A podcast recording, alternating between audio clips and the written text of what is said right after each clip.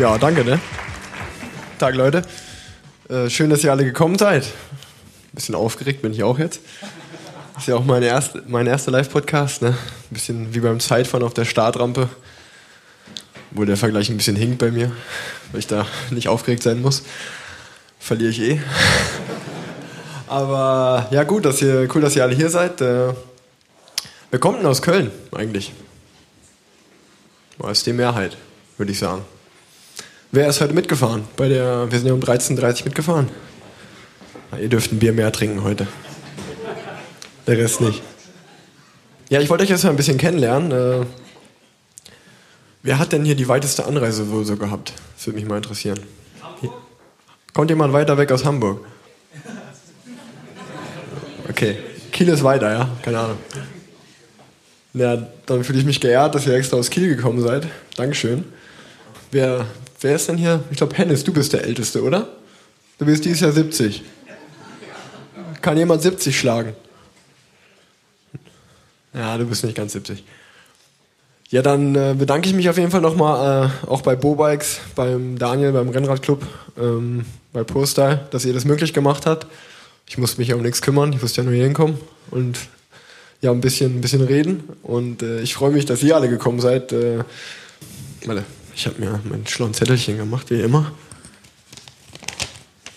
Sehr professionell.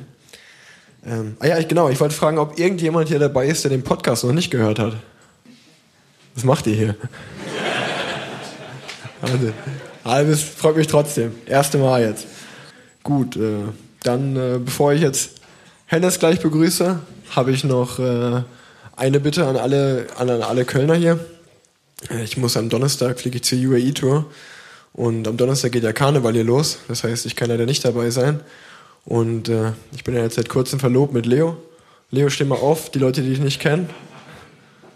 Die hören dich immer nur, aber die kennen dich nicht.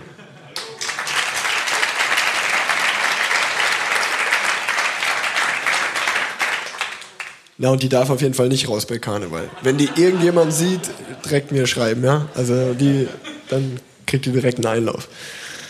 Top, top. Ja, Hennes, komm, willst du zu mir kommen? Schön, dass du da bist.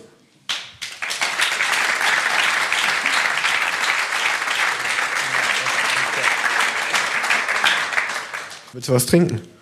Danke. Bierchen, brauchst du nichts. Na, nachdem ich gesprochen habe. Okay. Bist du aufgeregt? Nee, nee, nee. Okay, gut, gut.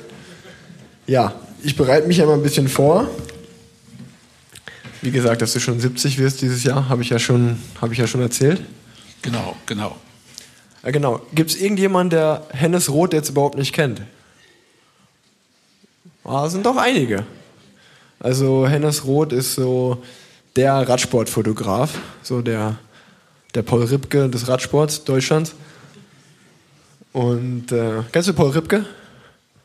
Nee, kennst du nicht, ne? Habe ich, mir, hab ich mir fast gedacht. Ähm, ja, und ich habe herausgefunden, dass du zum Radsport gekommen bist über deinen Papa. Der war Sprecher beim Sechstagerennen in Köln. Genau so ist es. Und Vorsitzender eines Radsportvereins auch. PSV Köln. Genau, genau. Da habe ich wieder recherchiert. Ja. Ähm, und dort habe ich gelesen, dass du mit 13 Jahren angefangen hast, schon Fotos zu schießen an der Rennstrecke. Genau, genau. Ich habe äh, Schriftsätze gelernt, also ganz normal im Blei, wie das vorher üblich war, beim Sportverlag, wo auch die Zeitschrift äh, Radsport erschien und äh, gut, deshalb äh, auch, äh, da musste man auch Bildausschnitte und so weiter festlegen. Also das ging schon in die Richtung nachher oder relativ schnell. Ja, Schriftsätze habe ich gelesen, das sagte mir nichts. Ich glaube, den Ausbildungsberuf gibt es nicht mehr heutzutage. Nein, leider nicht. und äh, ja, dann hast du mit 13 angefangen und bist dann über die Schiene, hast du eine Ausbildung angefangen, genau, und dann hast du ja. 1972 die Olympischen Spiele in München war dein war erstes mein, großes war mein Ei. erster großer Einsatz, sage ich mal. Von, von, bei der Olympiade in München, genau. Und seitdem warst du dann äh, dabei, bis 2013. Genau, bei allen großen äh, Weltmeisterschaften oder Olympischen Spielen und äh, ja, ich weiß nicht, wie viele Weltmeisterschaften das waren, keine Ahnung. Und dann jedes Jahr bei der Tour ab Wann? Bei der Tour auch. Früher ist man ja äh, beim analogen Fotografieren äh, zwischendurch, sage ich mal, äh, immer wieder mal nach Hause gefahren. Äh, es mussten ja die Bilder entwickelt werden oder Dias und die dann auch verschickt wurden nachher. Und äh, ja, ich weiß nicht, wie oft ich bei der Tour war, 30, 35 Mal circa. Keine Ahnung. Wahnsinn. Zum Schluss natürlich wie, wie Ulrich da war, äh, musste man natürlich komplett da sein. Ja. Früher hat man sich als Deutscher ja, sag ich mal, gefreut, wenn einer bei einer Etappe Achter wurde. Das war ja, ja. Nachher kamen dann die Siege hier von einem Vater und äh, dann war das ein bisschen anders, das Ganze.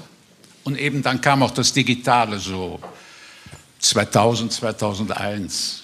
Das wollte ich dich auch fragen. Du hast überhaupt keinen Instagram-Account oder so, ne? Nee, ich bin.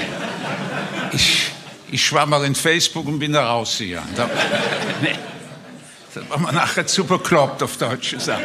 Nee, nee. Ja, aber ich meine. Da waren so etliche Verrückte unterwegs.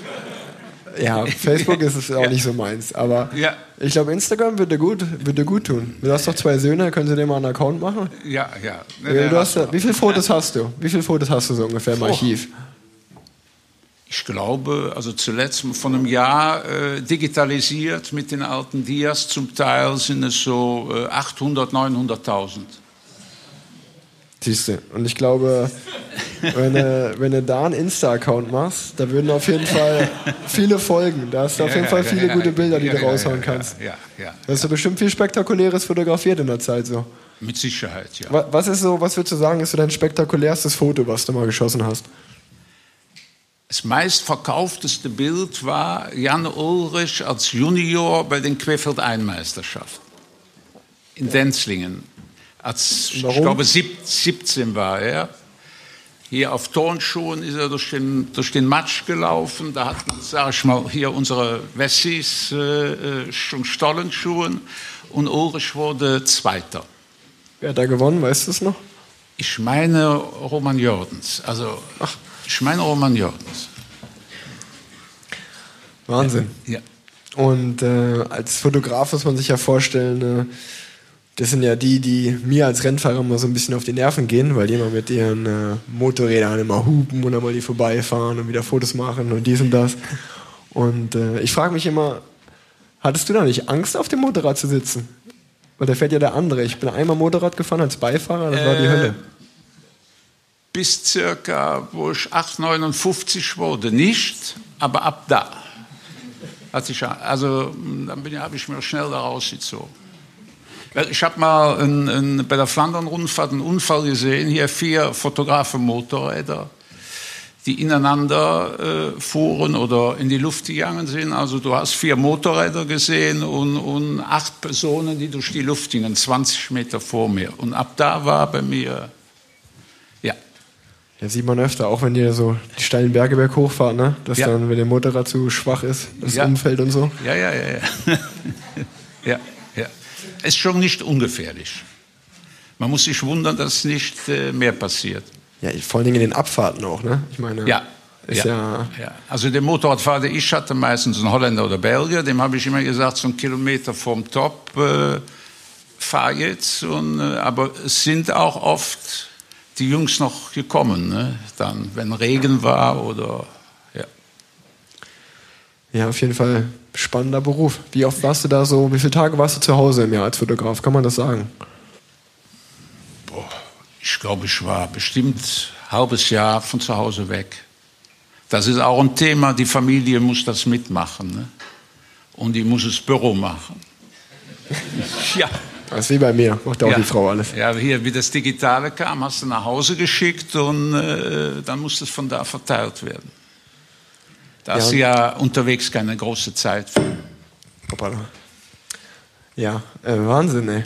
Und äh, auch, was ich mich immer frage, ist auch so dieses, wenn, das kennen wir ja bei den Massenankünften, wenn die Sprinter dann alle ankommen, da wenn die da mit einer 60, 70 km auf die Linie zujagen, dann äh, steht ihr da immer so irgendwo links oder rechts zusammengefercht an so einer Linie 100 Meter hinterm Ziel ja. mit eurem Objektiv, um ja. das zu fotografieren. Ja. Und äh, dann. Gut. Bei, der Tour gibt es natürlich Unterschiede. Das ist die erste Kategorie, äh, sage ich mal, gelbe Latze oder, oder grüne Latze. Die stehen äh, neben der Zeitlupenkamera. Das ist schon relativ weit hinter der Ziellinie. Ich weiß, ist 100 Meter oder, oder so. Und da gibt es nochmal 50 Meter zurück nochmal eine Kategorie Fotografen und welche auf einer, auf einer Leiter. Das sind, und dann gibt es welche, die kommen ja nicht an die Strecke. Ne? Ich weiß nicht, es sind 200 akkreditiert bei der Tour oder noch mehr Fotografen. Die kannst du nicht dahinstellen. So viele sind da akkreditiert? Ja. Und wie viele kommen an die Ziellinie? 15, 20. Also wenig nur. Ja. Und du warst immer dabei. Ja. Du warst immer auf der Gästeliste. Also, ja, komm, ja, gut, musst, musst du erarbeiten. Ne? Ja. Ist, äh, ja, du warst ja lange dabei. ja. Dann, was, was waren, waren denn dann so eine, deine Lieblingsjahre so? Äh, Die Telekom-Zeit so. Auch, auch, ja. Aber die 80er Jahre waren auch schön. Ja, erzähl doch mal aus den 80ern. Wie war das? Das kann ich mir gar nicht vorstellen, einfach mal. Also ich muss sagen, wenn ich mir heute schon mal alte Bilder anschaue oder die ich einscannen muss für irgendeinen Kunden, äh, wie Flandern-Rundfahrt, dass früher bei der Flandern-Rundfahrt habe ich gedacht, es sind viele Zuschauer da in den 80er Jahren. Äh, wenn ich aber heute die, die Dias mir angucke, ist das kein Vergleich mehr zu heute. Heute sind bedeutend mehr Zuschauer wie früher. Bedeutend. Ja, ich war ja auch mit. Ja, genau. also man, man meint das, ne? Oder, oder Flash Wallon. Da bin ich noch nie gefahren. Ja, sehr froh. Da will ich auch nicht ins Ziel kommen, glaube ich. ähm, ja, ist ja verrückt. Ich meine, den 70er hast du angefangen, über die 80er, 90er, dann bis 2013. Ja. So lange als Fotograf. Was war dein Lieblingsrennen? Was hast du denn am liebsten? Paris-Roubaix. Paris-Roubaix. Ja. Ist auch mein Lieblingsrennen. 100%. Das ist das geilste Rennen, ne? Ja. Ja. Ja. Und äh, ja, erzähl doch mal so ein bisschen, komm, du hast so viel Erfahrung, hau doch mal eine Story raus hier so. Was ist so spektakuläres passiert oder eine lustige Story, egal ob jetzt zum Rennfahrer oder dir passiert. Paris-Roubaix zum Beispiel, äh, das ist sehr schwierig mit Motorrad, weil du auch auf den Pavé-Stücken nicht fotografieren darfst. Hab ich nachher bin ich immer mit dem Auto gefahren, habe mir verschiedene Pavé-Stücke ausgesucht. Bin aber samstags die Strecke abgefahren und habe mir das angeguckt, wo ich mich hinstelle. Dann war es, glaube ich, das Jahr, wo Schmiel gewann. Hat es geregnet ohne Ende. Und das Problem im Auto ist die Parkerei. Wenn, es sind Zuschauer da und äh, so. Dann bin ich auf dem letzten Stück, wo diese Windmühle ist, links auf so ein, weil sonst nichts mehr frei war, links auf die Wiese gefahren und äh, habe dann aber leider feststellen müssen, ich mit dem Auto abgesackt bin. Dann kam aber direkt, äh, wie, er durch, wie die Fahrer durch waren, kamen direkt ein paar Franzosen hinten mit zehn Mann, haben das Auto angeschoben. Ich habe dann die Hasse gegeben und die sahen aus. ich bin aber weitergefahren. ne? Ja klar. Ja. ja. ja. Ich habe auch gelesen zum Beispiel über dich, äh, ich weiß gar nicht, wo das war, ob das Olympische Spiele waren oder Weltmeisterschaften. Da hast du irgendwie, äh, da bist du an ein Hochhaus gegangen, standest unten, hast irgendeinem Ehepaar oder so zugewunken, die oben ja, auf dem genau. Balkon waren. Das war in Benidorm. Weltmeisterschaften waren das. Ja. Und äh, dann hast du, bist du hoch, oder haben die- ist der runtergekommen, hat dich hochgeholt, äh, hochgeholt, dich eingeladen zum Kaffee trinken. Genau. Und dann hattest du den besten Platz. Von oben hast du die ganzen Genau, Fotos gemacht. genau, unten an der Küste da in, in Benidorm. Genau. Da wollten die Leute mich aber nicht mehr gehen lassen und ich habe drei Runden verpasst. Spanier. Also du warst immer einwandfrei. Ja, ja. Du warst immer, hast immer, die, musstest immer Ideen haben, Ja. um äh, die besten Fotos zu schießen, ne? um Muss dich man. abzuheben. Muss man, ja. So, so hast du dich dann hochgespielt im Game. Ja. Gut. 2001 hatte ich das äh, Sportfoto des Jahres in Deutschland. Ja, das habe ich gesehen auch. Ja. Da steht so einer mit einem Turban hinten, ne? Genau, Und genau. vorne einer mit so einem Zeitverhelm. Genau, genau, genau. Ich glaube 2005 oder 2006 äh, zweiter Platz bei einem Juniorenrennen in, in Bucco. Kann das sein? Bucco? Wo ist das? das? Im Osten. Im Osten. Ja, ja. Kenn ich nicht. ja. Ist heute eine Ossi hier? Paul Voss ist nicht da. Ah, sehr gut. Ja, nee. Ja, die sind auch willkommen hier. Ne? Nur Das war, jetzt hat sich jetzt ein bisschen despektierlich angehört. Tut mir leid dafür. Ja, ja, finde ich auch. Ist ein coolerer Typ, finde ich auch. Ey. Ähm. Ich habe noch eine schöne Geschichte Ja, aus, aus dem Trainingslager mal von Mallorca. Haben mich zwei Renner eingeladen. äh, Das war am Schluss der, des Trainingslagers, von denen ich sage jetzt keine Namen. Und äh, äh, haben mich eingeladen hier Happy Hour, sind wir Bier trinken gegangen. War ein sehr langer Abend. Am Rausch heißt die Kneipe, weiß ich nicht, kennst du wahrscheinlich auch, ne? Nee, noch nie gehört. Kennst du nicht.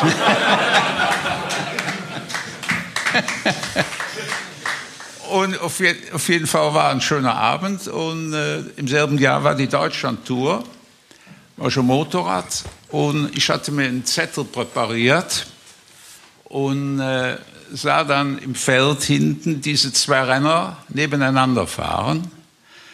Ich sag für den Motorradfahrer, fahr mal neben den XY. Dann habe ich einen Zettel rausgeholt. Da stand dann drauf wie ein Zeitnehmer. 1,45 Almrausch in der Kneipe, wo wir waren dann. Ich bin fast vom Rad gefallen. Ich sagte die Namen nachher. ja, kann, kannst, du ruhig, kannst du ruhig jetzt sagen. Komm, hau mal raus. Nee, nee, nee, nee, nee. Okay. Kriegst du Ärger. Kriegst du Ärger. Ja, du hast auch ein paar Fotos mitgebracht. Die kenne ich auch nicht. Nee? Nee, die sind auch für mich eine Überraschung. Ja, Wollen wir die uns mal angucken zusammen? mach das. Hier muss ich hier die Techniker fragen im Hintergrund. Kann sich nur um Stunden handeln. Willst du nichts trinken, Hennes? Danke. Gleich.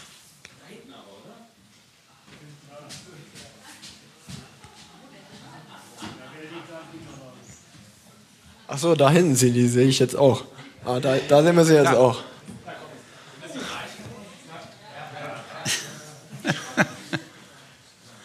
Ja, da bin ich ja ein Baby. Was soll ich denn dazu sagen jetzt? Ja. Ja, also, ich meine, Podcast funktioniert natürlich für die Leute, die sich das später anhören, die nicht live dabei sind. So ein Bild funktioniert da nicht so gut. Müssen wir jetzt erklären. Also, man sieht auf dem Bild meinen Papa links. Ich würde mal schätzen, das ist so 1993, 1994. Das war rund um Köln. glaub um. Köln. Ja. Rechts meine Mutter mit einer richtig coolen Frisur. Du hast die Flasche, ne? Ja, ich bin der, der das kleine Kerlchen da im äh, Kinderwagen. Da kann ich ja jetzt nicht viel zu erzählen, bin ich ja noch ein Baby. Können wir weitermachen, würde ich sagen. Okay, ja, da sieht man natürlich schon in jungen Jahren schon Trendsetter gewesen. Schon, Ja. wann war das? Hennes, wann hast du denn das Bild rausgeholt? Ich glaube auch rund um Köln, kann das ein, zwei Jahre später. Ah, Ich hatte schon immer eine Kölner Connection, ne? Ja. Wahnsinn. Ja, können wir auch weitermachen, würde ich sagen. Das, Ja. das auch, rund um Köln. Das war auch rund um Köln. Welches Jahr war das? Keine Ahnung. Aber mein Papa hat nur einmal gewonnen. Das muss eigentlich nur ein, das kann nur ein Jahr gewesen sein. Ja. 96 ist das. Ah, guck mal hier, Fabi. Ja, hier. Für alle Leute aus dem Hintergrund. Das ist der Fabi übrigens. Der schneidet den Podcast. Sowohl beim Besenwagen als auch bei mir.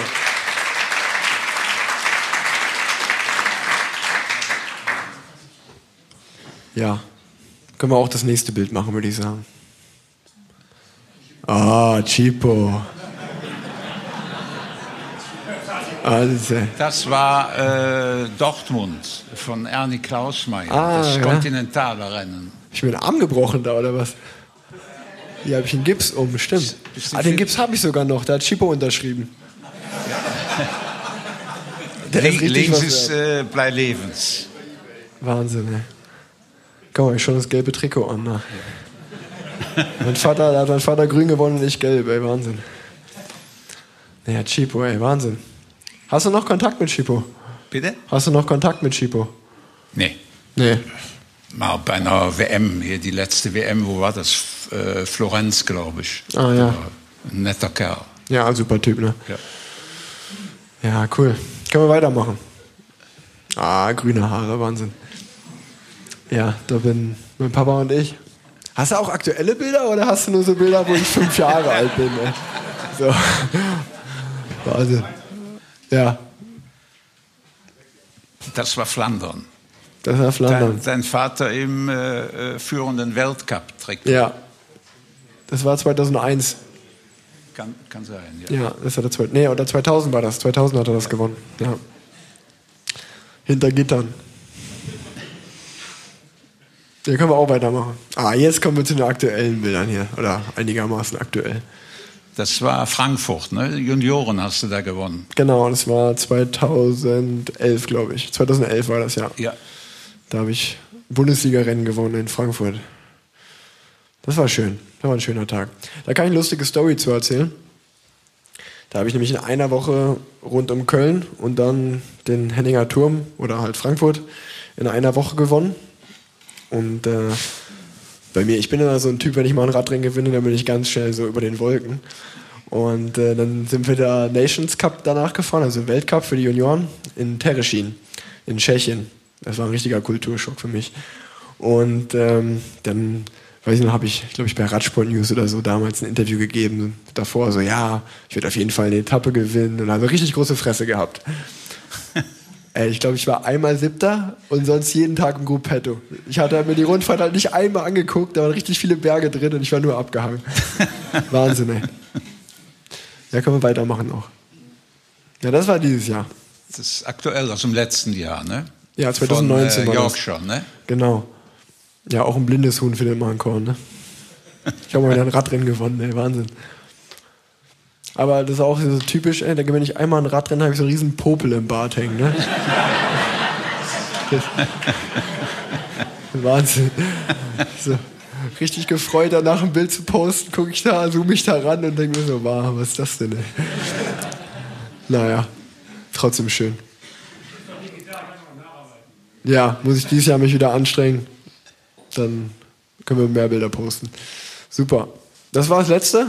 Ja, gehe ich von aus. Ja, cool. Hast du noch einen Schinkenhauer?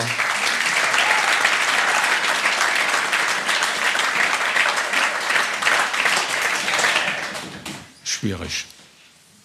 Schwierig. Ja, ich, vielleicht holen wir mal den Überraschungsgast rein. Ich weiß ja auch nicht, wer es Ja. ist. Und dann hast du bestimmt genug zu erzählen noch, oder? Mit Sicherheit. Ja, da freue ich mich doch drauf. Jetzt bin ich ja mal gespannt, weil ich saß ja da oben schon die ganze Zeit versteckt, musste mich verstecken. Und wo ist denn der Überraschungsgast jetzt? Den haben wir da hinten in der dunklen Kammer versteckt, vielleicht rufen wir mal. Überraschungsgast!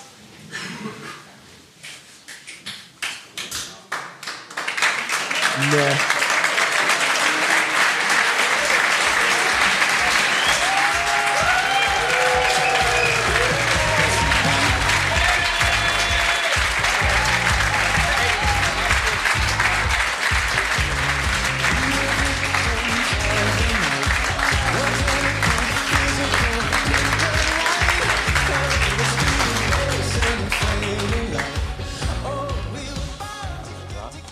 Vielen Dank für den Applaus. Ja, die Überraschung ist euch gelungen. Vogte. Ja, für die Leute, die es hören und nicht sehen können, Jens Vogt ist jetzt gerade reingekommen. Ähm, ich habe mich schon gewundert, warum du so komisch in Australien warst. Das war ein moralisches Dilemma, weil ich ja dann irgendwo de facto anlügen musste. Also Rick, äh, wir waren ja im selben Hotel, also ähm, Tour Down Under in Australien. Ähm, das Schöne da ist immer, wir sind die ganze Woche im selben Hotel. Das ist auch ein sehr schönes Hotel, ein Hilton Hotel. Und äh, da meinte Ricky, du, äh, ich habe hier eine Woche Zeit, du ja eigentlich auch. Wollen wir mal ein äh, so, so ein Live, so ein Podcast machen? Ich so, boah, da wusste ich schon, dass ich kommen werde. Ich so, oh, Ricky, aber weißt du, ich mag ihn ja auch, weißt du, ich kenne seinen Vater, ich war bei der Hochzeit, also ich kann ja auch nicht sagen, äh, ich will nicht mit dir reden. Dann denkt er, was ist das für ein arroganter Idiot, der Vogt? Ja, ich so, naja, ich habe mir so viel Zeit, wir können nur einen kurzen machen, nur eine halbe Stunde oder so. Da will ich noch ein paar Fragen ähm, für heute übrig habe, sozusagen. Ja, ich habe mich echt gewundert, weil äh, ich habe da, wie immer, ich bereite ja immer die Folge vor, Folge rausgearbeitet, aktive Karriere, was weiß ich alles. Und dann meinte Vogt, ja, ich habe echt nur, ich habe echt nicht viel Zeit. Können wir das vielleicht einfach nur so auf jetzt das Rennen hier beschränken und danach kurz noch? Und dann habe ich ja gesagt, ja, okay, dann machen wir so Karriere nach der Karriere. Aber jetzt verstehe ich das. Ich habe mich so schlecht gefühlt dabei, weil er ist ja auch ein netter Kerl. Und ich mo, oh Gott, ich muss ihn anlügen, das ist so schlecht. Ich habe mich so schlecht gefühlt, aber jetzt kann ich alles auflösen und ich hoffe, jetzt ist Rick nicht mehr sauer und denkt nicht mehr, Mann, der Idiot, der Vogt. Das hat ja alles einen Grund gehabt. Jetzt hast du den weiten Weg aus Berlin auf dich genommen. Ey. Ja, ähm, ich habe das ähm, eigentlich so gedacht, als Bonus dann äh, ist das eine Auszeit. Meine Frau und ich sind dann mal alleine. Wir haben auch uns dann das schöne Hyatt Hotel gegönnt, da an der, an der Brücke gegenüber vom Dom. Und ähm, aber da meinten dann die Kinder plötzlich, boah, Mama, Papa, ich fahre nach Köln, schönes Hotel. Wo ich komme mit. Da, wir haben sechs Kinder. Das nächste Kind dann, ey, na wenn die mitkommen, komme ich auch mit. Die nächstgrößere Schwester, na, wenn die zwei Kleinen kommen, komme ich auch mit. So, da haben wir eine 16-jährige, eine Teenager-Tochter und ähm, hat jemand von Ihnen eine Teenager-Tochter? Die wollten ja auf gar keinen Fall alleine in Berlin lassen. Da meinen wir, du kommst auf jeden Fall mit uns mit. Am besten mit der Handschelle hier an meinem Arm festgemacht. Oh, äh, oder? Teenager-Tochter, das ist, ist wie Kino jeden Tag, oder? Wir haben sie ja lieb, aber so, jedenfalls sind jetzt die vier Kinder da in dem Hotel, denn die Bayern kamen gerade an, morgen ist das große Spiel und die Kinder waren ganz glücklich. Die ähm, meinten, oh, die laufen hier gerade an unserem Tisch vorbei und jetzt essen wir hier, die sitzen alle hinter uns beim Essen und ähm, ja, da haben die auch noch ein Highlight. Also die ganze Familie ist sozusagen da. Jetzt hast du acht Hotelzimmer gebucht, anstatt Ähm, eins. Ja, die Teenager-Tochter ist zwar auf selben, selben äh, äh, Etage, aber so ein paar Zimmer weiter. Die Kleinen und wir, wir haben so ein Zimmer, wo man eine große Tür aufmachen kann, dann kann man die Zimmer sozusagen verbinden, damit wir immer so ein Auge auf die haben. Und wo hast du die jetzt gelassen? Diesen, Die ist alle, alle im Hotel und die mit, oh nee, wir, wir wollen nicht so richtig. Okay, okay. Was soll ich sagen? Ich wollte ja auch, dass sie gerne mitkommen. Aber die wollten nicht, die wollten essen und ähm, die Bayern anhimmeln. Ähm, wenn jetzt unter uns bleibt, die kleine Helen, die singt manchmal so einen Song einfach so aus dem Blauen heraus. Manchmal sitzen wir in Berlin draußen im Garten, da singt die plötzlich los, irgendwie ähm, ähm, FC Bayern, deutscher Meister, Stern des Südens. Kennt ihr mal diesen komischen Song? Und ich immer, oh Gott, da rollen sich mir die Fingernägel auf. Aber sie singt das volle Inbrunst. Die hat so eine kleine liebliche Stimme dazu. FC Bayern, deutscher Meister. Ich so, oh Gott. Ne, ich war, war sie ganz begeistert. Oh ja, aber, aber du, äh, schau mal. Hey, wie geht's dir? Hallo. Schön, dass ich dich mal wieder sehe nach so vielen Jahren. Ähm, aber als wir dann den, den, den Bayern-Bus gesehen haben, rennt die Kleine raus und sagt, Messi, Ronaldo. Also wir sind doch eher Radsportfans. okay. Ja, aber in Berlin ist ja jetzt auch gerade Cleansea ist ja raus. Was haben die sich dabei gedacht, den überhaupt zu holen? Cleansea bei den Bayern schon gescheitert. Also, und, äh, also ich bin ja kein Fachmann, aber ich glaube, als ähm, er da äh, Nationaltrainer war, hat eigentlich Jogi Löw die ganze Arbeit gemacht. Cleansea sah das gut aus in der Kamera und hat das gut, ge gut besprochen, das Ganze. Aber ich glaube, schon damals war Jogi Löw als Co-Trainer der eigentlich Verantwortliche für Zweiter waren am Ende, ne?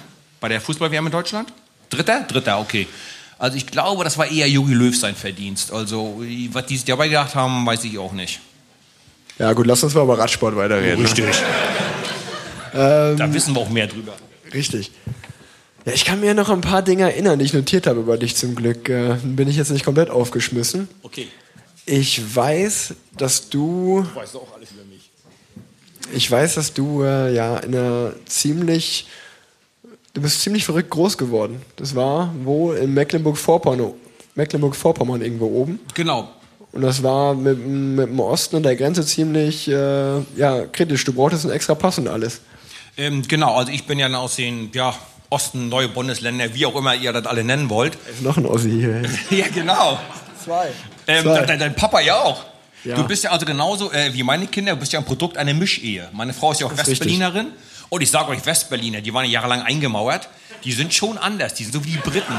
Weißt du, die auch Jahrhunderte auf der Insel gelebt haben. Äh, Ohne Quatsch, ohne Quatsch. Also ich liebe meine Frau, ja, ich küsse den Boden, auf dem sie läuft. Aber einmal habe ich sie so gefragt, du Spatzel, also ich sage immer äh, Spatzel, ich sage, du Spatzel, was denkst du so, wenn wir umziehen würden? Und ich natürlich in meiner Naivität dachte so vielleicht München, Köln oder sowas, ja. Und meine Frau so, naja, du, ich als Berlinerin, vielleicht würde ich ja noch New York oder London akzeptieren. Alles andere wäre ja ein Abstieg. Äh, Ja, und mein Scheckbuch gibt das nicht her. In New York oder London zu leben, gibt mein Scheckbuch nicht her. Also wäre in Berlin geblieben. Ähm, so, jedenfalls, ja, komme ich von da oben aus Mecklenburg. Und das war direkt in Sichtweite ähm, der ehemaligen innerdeutschen Grenze. Also aus dem Küchenfenster, meine, meine Eltern, die haben natürlich typisch Osten in so einem schönen Neubaublock gewohnt. Vierraumwohnung, Vierraumwohnung mit 64 Quadratmetern. Könnt ihr kurz mal zusammenrechnen, wie groß die Zimmer waren? Meine Schwester hat ein Einzelzimmer, mein Bruder und ich haben uns ein Zimmer, ge, Zimmer geteilt. Wohnzimmer und Elternschlafzimmer. Ähm, und ja, immer aus dem Küchenfenster konnte ich die Mauer sehen, also konnte also auch sehen, als, als kleines Kind, das erste, was ich mich erinnert habe, waren, glaube ich, ein oder zwei Reihen Zäune. Dann, als ich etwas älter wurde, ähm, habe ich dann die Mauer gesehen, wie sie dann langsam gebaut wurde. Und je immer nach Staatsfinanzen der DDR wurden immer so Kilometer länger gebaut, wie, je nachdem, wie sie Geld hatten. Ähm, und ja, habe tatsächlich dann, äh, dort musste man äh, im Personalausweis, äh, mit 14 hat man den gekriegt, im Osten war so ein kleines Heftchen mit so 10 Seiten circa. Ähm, und ähm, gab seinen Stempel, Inhaber dieses Ausweises ist berechtigt im Sperrgebiet äh, Dasso, äh, nee, Grevesmühlen, Dasso, doch, Dasso, ja, Dasso, Dasso Selmsdorf, sich aufzuhalten. Und dann äh, ist immer sozusagen, gab es eine Grenze vor der Grenze, so zehn Kilometer vor der ehemaligen innerdeutschen Grenze, gab es dann nochmal eine Grenzkontrolllinie mit Schlagbaum und Polizist und musst du einen Ausweis vorzeigen. Und jeder, der diesen Stempel nicht hatte, durfte eben nicht in dieses Sperrgebiet rein. Aber mein Stempel galt auch nur für meine kleine Ecke. 20 Kilometer südlich hätte ich schon nicht mehr in das Sperrgebiet reingekonnt, weil das eben nicht mal mein Sperrgebiet war. Und äh, um zu euch zu zeigen, wie ernst das damals war, ähm, die Schwester meines Vaters, also meine Tante, war mit so einem Volkspolizisten, mit so einem Grenzpolizisten verheiratet. Jedes Mal musste ich meinen Ausweis vorzeigen. Da gab es keine Ausnahme. Der hat doch nicht mal Hallo Jens gesagt. Der hat ganz eisern, der Ausweis bitte. Mhm. Und dann irgendwann beim nächsten Familiengeburtstag meinte der Mensch, Jens, tut mir leid, aber ich musste dich ja kontrollieren.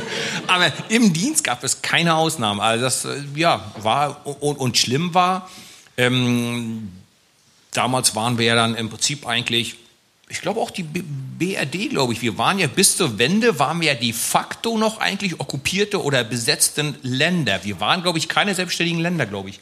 Erst beim Einigungsvertrag haben wir sozusagen die Freiheit bekommen, ein eigenes Land zu werden.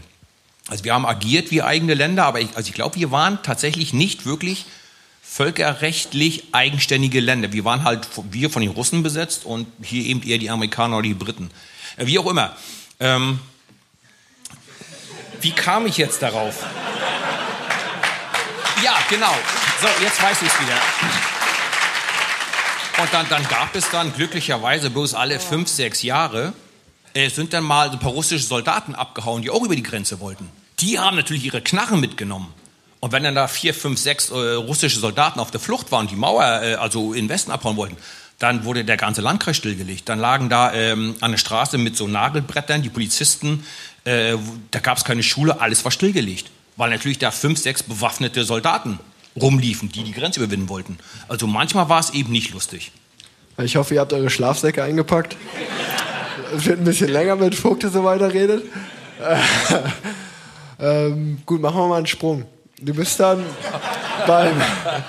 Willst du nach Hause? Hast du eine Verabredung? Äh, nee, aber äh, ich, da kann ich nicht so richtig mitreden, um ehrlich zu sein. Ähm, TSC Berlin. Dein erster Verein, oder? Sportschule Berlin. Und du warst eine Klasse unter meinem Vater. Mhm. Wahnsinn. Und wir sind dann 2014 sind wir noch ein Jahr zusammengefahren. Das war mein erstes Profijahr und dein letztes Profijahr. Mhm. Und da kann ich mich an eine richtig geile Sache auch erinnern. Du kannst ja bei der Sportschule anfangen. Ich schweife jetzt mal aus. Erzähl. Das war Tour of Utah und Tour of Colorado in Amerika. Das waren die letzten zwei Rennen als Profi. Und da hatte Track, ähm, hatte die in den Vorbau oder so oder in den, in den Lenkerkopf, irgendwo auf jeden Fall am Lenker, haben die so eine Kamera installiert, die dann immer dich von unten gefilmt hat. Das weiß ich noch. Und dann sind wir am, am Start losgefahren. Ich bin neben dir gefahren. Und dann hast du immer so runter in die Kamera geguckt und dann haben wir gesagt so, Shut up, Blacks the Gen Z, last day is a professional. Und ich habe so rüber geguckt und habe mir gedacht, ey, da wird Zeit, der hat, eine, der hat eine Runde zu viel gedreht. Ja.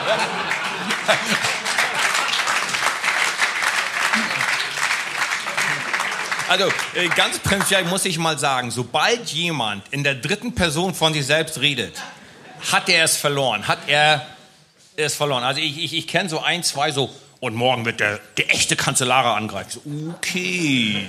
Aber der hat dann meistens auch noch gewonnen. Das war dann schlimmer. Der konnte nicht mal böse sein. Aber ja, du hast recht. Wenn du in der dritten Person oder mit dir selber redest, dann hast du wahrscheinlich zwei, drei Kilometer zu viel gefahren. Aber es war eben, äh, die von Trek meinten, komm, wir wollen irgendein Video zurechtschneiden. Du musst uns noch irgendwas geben da für das Video. Aber ihr könnt ihr euch vorstellen, ich gehe mit dem Vater zur Schule, bin bei der Hochzeit und alles, ja. Und dann irgendwann klopft die auf die Schulter und sagt, ey du, du bist meinem Vater gefahren, jetzt fährst du mit mir. Könnt ihr vorstellen, wie alt man sich da fühlt? Eine ganze Generation übersprungen. Das ist echt krass, ja. Gut, äh, also Sportschule. Hau mal ein paar Stories raus aus der Sportschulzeit. Wie war das so? Du warst mit Jan Schaffrath zusammen in einer Klasse? Genau. Ja, Wer genau. war noch so dabei? Ähm, wir hatten Heiko Rüchel, der war unglaublich talentiert. Der war aus Rostock, also so 100 Kilometer entfernt von meinem Heimatort, aber eben auch aus dem Norden. Wir hatten äh, ähm, immer so, so, so eine temporäre Radrennbahn, Winterbahn in der Werner-Silbenbinder-Halle. Im Osten wurde alles nach aufrechten Antifaschisten benannt. Also Werner Silbener war irgend so ein antifaschistischer Kämpfer gewesen. Ähm, Silbenbinder-Halle. Und die war 171 Meter lang. Und der Heiko Rüchel ist manchmal Punktefahren gefahren. Der hat attackiert und ich glaube, der hat maximal drei Runden gebraucht, um Rundrekord zu vollziehen.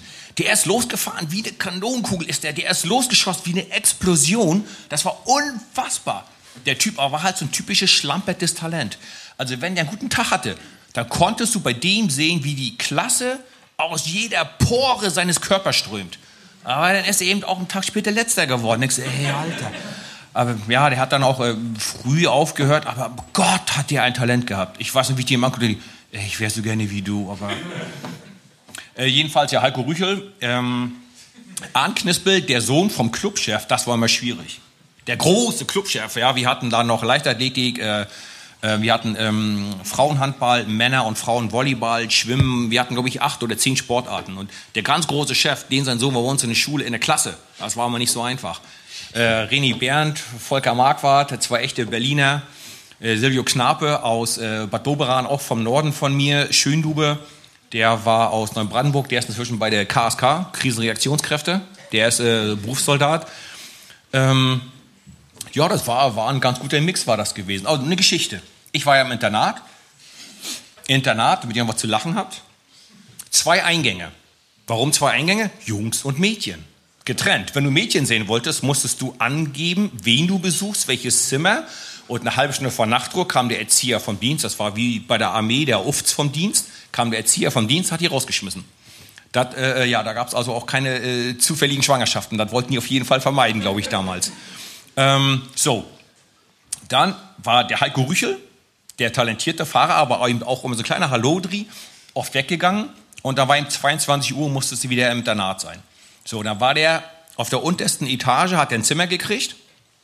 Ähm, mit, mit 16, genau. Weil er hat dann eine Lehre gemacht, ich habe Abitur gemacht und die eine Lehre gemacht haben, die haben aus irgendeinem Grund unten gewohnt. Aber der unterste Etage einen Balkon gehabt. Naja, so hoch wie die Schrift da oben. Ungefähr war der, war, war der Balkon. So, da die natürlich alle später nach Hause kommen wollten, dachten die, okay, da kriegen wir noch hin. Dann haben wir also ein dickes, fettes Schiffstau gekauft, so dick wie mein Arm, Knoten reingemacht, alle 50 Zentimeter und haben das dann längs auf die Brüste des Balkons gelegt und so einen winzigen kleinen Faden runterhängen lassen am Blitzableiter. Und dann sind wir dann um Mitternacht oder nachts um eins gekommen, von hinten an sind danach dran geschlichen, haben an diesem dünnen Faden dieses fette Schiffstau runtergezogen und sind hochgeklettert. Wir waren natürlich so stolz darauf, dass wir natürlich die Klappe halten konnten. Und drei Wochen später hatten die dauernd bei uns Steine rangeschmissen. Hey, ihr müsst uns reinlassen. Lasst uns rein. Die Boxer, die Volleyballer, die Schwimmer, die Handballer, alle kamen über unseren Balkon. Und wir, ach du Scheiße. Aber das war eine gute Geschichte. Schillerglocke hieß die Kneipe, wo wir hin sind. Also Internatsstories, da könnten wir jetzt auch, glaube ich, eine ganze Nacht von füllen, da habe ich auch viele. Bei mir hat es genau ein Jahr gedauert. Ich bin ja zur neunten Klasse, glaube ich, auf die Sportschule in Erfurt gewechselt. Und in meinem ersten Schuljahr waren die Radsportler auch noch im ersten Stock. Das hat genau ein halbes Jahr, glaube ich, gedauert. Dann wurden wir in den vierten Stock gelegt, weil auch wir Radsportler immer, ich glaube, jedes Zimmer hatte so eine, ja, so eine kleine Leiter halt, dass man halt rausgehen konnte nach der Nachtruhe und dann waren wir draußen. Aber gut, das hat nur ein halbes Jahr gedauert, dann wurden wir in den vierten Stock gelegt.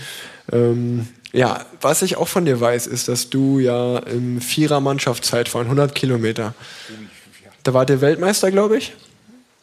Ähm, nee, ich war zu jung. Ich kam erst, also ich war noch, äh, ich bin Junioren-WM gefahren im Vierer mit Steffen Wesermann, Jan Schaffrath, ich und äh, Frank Schink.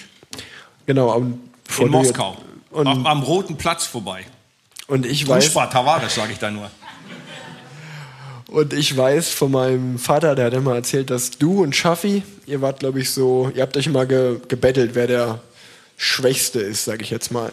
Das heißt, zwei waren deutlich stärker und beim Vierer muss man sich vorstellen, die fahren halt 100 Kilometer und drei müssen halt ins Ziel kommen. Das heißt, wenn halt Schaffi eher als du rausgegangen bist, dann hattest du halt die Arschkarte, dass du mit den anderen beiden Starken ins Ziel fahren musstest und andersrum. Das heißt, ihr habt euch immer so ein bisschen so die, den schwarzen Peter zugeschoben, wer rausgeht als erstes. Ähm, ja, wobei äh, Schaffi, ich glaube im Alter von 10 bis, also naja, sagen wir mal 11, 12 Jahre bis 16, vielleicht sogar 17, 18, hat er bei jeder DDR-Meisterschaft mindestens eine Medaille geholt. Unfassbar, der konnte die, da, da als Kind fährst du nur zwei Kilometer, einer Verfolgung.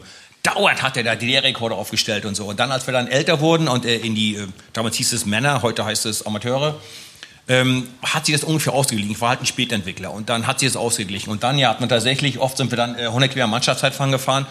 Das ist eine der, der wunderschönsten, aber auch der am übelsten und der härtesten Disziplinen. 100 Kilometer sind zwei Stunden, wo du im Prinzip... Ja, zwei Stunden, äh, 50 km/h. Das ist so ungefähr, ungefähr so, äh, äh ja. Und äh, das ist eben, äh, du fährst da eben voll am, voll am, am Limit eigentlich die ganze Zeit. 50 Gramm auf dem Fahrrad mit vier Leuten, das ist echt nicht einfach. Es war wunderschön, das sieht ganz schön aus im Fernsehen, diese Ablösung, die, die, die vier Leute mit den Helmen, die gleichen Anzüge, sieht wunderschön aus, aber es ist eben echt eine ganz harte Disziplin.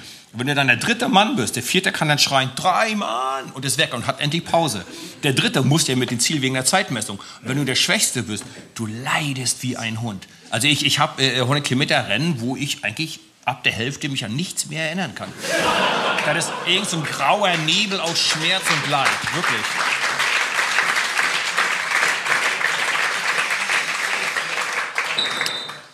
Du bist dann, wann bist du Profi geworden? Beim australischen Team auf jeden Fall. Ja, halb australisch, halb tschechisch, ja. Äh, 1997. Äh, Giant war der australische Teil des Sponsoring und ZVVZ war eine tschechische Firma mit Klimaanlagen, die war der tschechische Teil der, der Mannschaft. Beide hatten einen Sponsor für sechs, sieben, acht Fahrer, aber eben nicht für 16, für eine ganze Mannschaft. Und damals gab's, äh, hieß es eben erste und zweite Kategorie. Wir waren da zweite Kategorie, was jetzt Pro Conti wäre heutzutage, glaube ich. Und dann meinten die, komm, lass uns das zusammen machen. Und dann war ich eben mit den Tschechen Australiern zusammen. Und ich sage euch, seid ihr alle älter als 18? Ich sage euch, diese Australier, ich war so ein unschuldiges Kind, bevor ich die getroffen habe. Die zeigen dir Dinge, die noch, ich schwöre, die noch nie eines Menschen Auge gesehen hat. Und die sind nicht dafür gemacht, sowas zu sehen. Und seitdem bin ich ein anderer Mensch. Das ist echt Wahnsinn. Wahnsinn, ehrlich.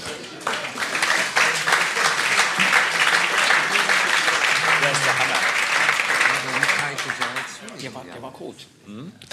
Und dann bist du nach dem Jahr zu einem französischen Team gewechselt, oder? Genau. Das ist schon wieder so eine lange Geschichte. Habt ihr einen Moment Zeit? Also, hört euch das mal an. Du musst verstehen, wie, wie bekloppt die Welt manchmal ist. Also, nach einem Jahr war die Mannschaft schon wieder am Ende, weil ZVVZ macht Klimaanlagen. Okay, so, jetzt hört euch das mal an. Die US-Regierung ruft ihren Botschafter in der Tschechei an. Der Botschafter ruft die tschechische Regierung an. Die tschechische Regierung ruft meinen Sponsor an und sagt, hört mal zu. Die Amerikaner glauben, dass eure Klimaanlagen im Irak benutzt werden, um die Fabriken für Massenvernichtungsanlagen zu kühlen. Ihr dürft keine Klimaanlagen mehr im Mittleren Osten verkaufen. Damals, als der erste Irakkrieg losging. Wisst ihr noch, die Massenvernichtungswaffen, die überall gesucht wurden? Ja, so, und dann hat der Sponsor gesagt, ja, tut mir leid, ich muss hier fünf, ich habe die Hälfte meines Marktes verloren, weil die natürlich Klimaanlagen, ganz viele von denen in den Mittleren Osten gehen. Man meinte, du, ich muss hier 5000 Leute entlassen, ich kann euch nicht mehr sponsern. Also war die Mannschaft nach einem Jahr erledigt wegen der Weltpolitik. Dann kam zurück die französische Mannschaft und ich habe einen Vertrag da gekriegt. Bei, erst hießen sie Gunn, ähm, jetzt später dann hießen sie äh, ähm, Crédit Agricole. Dann mit Chris Boardman zusammen waren wir in der Mannschaft. Ja, französisches Team, ey. Das wäre mein Albtraum, glaube ich. Da würde ich lieber aufhören, als für ein französisches Team zu fahren, glaube ich. Naja, äh, schaut mal, ich, ich, ich, ich, ich war jung, verzweifelt. Ja, okay, das verstehe ich. Ich habe schon ein Kind gehabt zu ernähren. Damals meine Frau und ich, wir hatten schon den ersten Sohn. Marc war schon da. Und ähm, ich hatte ein Angebot für das Dreifache des Geldes für Agroadler zu fahren. Kennt ihr noch eine Agroadler? So eine äh, brandenburgische deutsche äh, Profimannschaft. Und ich glaube damals so in, in Euro, ich glaube, die wollten mir fast 50.000 Euro zahlen. Und äh, die Franzosen Vor Steuern, ein Jahresvertrag, in Frankreich leben, habe ich 17.200 Euro Jahresgehalt gehabt. Neoprofi. D-Mark meinst du bestimmt, oder? Äh, War D-Mark waren es 34. Ach so. Ich habe das mal einen Euro Ah, okay, umgerechnet. okay, okay. 17.000 Euro vor Steuern. Er hatte schon feste Freu Freundin, noch nicht verheiratet, aber feste äh, Partnerin, Kind. Vor Steuern. Am Jahresende habe ich mir 2.000 Euro oder 1.000 Euro von meinen Eltern geborgt, damit ich auf einen Mini-Urlaub fahren konnte mit der Familie. Also das Geld hast du in Frankreich gelebt. Wir hatten alle Blasen an den Händen, weil wir sind immer trainieren gefahren. Dann zu Ikea, Möbel gekauft und die ganzen Tag Möbel zusammengebaut. Wir hatten alle Blasen vom Schraubenzieher hier in der Handfläche. Die zwei Australier, die wir gewohnt haben und ich, wir waren ja alles arme Schlucker, alles Neoprofis. Haben ein Haus zusammengemietet. Jeder hatte ein Schlafzimmer und wir haben uns dann Wohnzimmer und Garage haben uns eben dann geteilt für die Fahrräder und so weiter. Ich hatte das einzige Auto da, die anderen, die, waren, die hatten noch gar keinen Führerschein, kein Auto. Ja, Ich weiß auch, mein, mein Vater hatte auch, glaube ich, 40.000 D-Mark, war sein erster Profivertrag bei Telekom. Die auch direkt einen BMW von gekauft, dann war das wieder weg. Nee, das, habe ich nicht gemacht. Ich, ähm, als ich jünger war, hatte ich äh, nie Geld für ein schönes Auto. Jetzt geht's mir ein bisschen besser, aber jetzt habe ich sechs Kinder. Äh, Wie bescheuert wäre denn das, wenn ich dann mit dem Zweisitzer ankomme? Meine Frau sagt, hä, spinnst du eigentlich? Ähm, gut, dann, wie oft bist du die Tour de France gefahren in Folge? 15 Mal oder so? 17 Mal. 17 ja. Mal. Hm, Genau, 17 Mal. 17 Mal in Folge die Tour de France.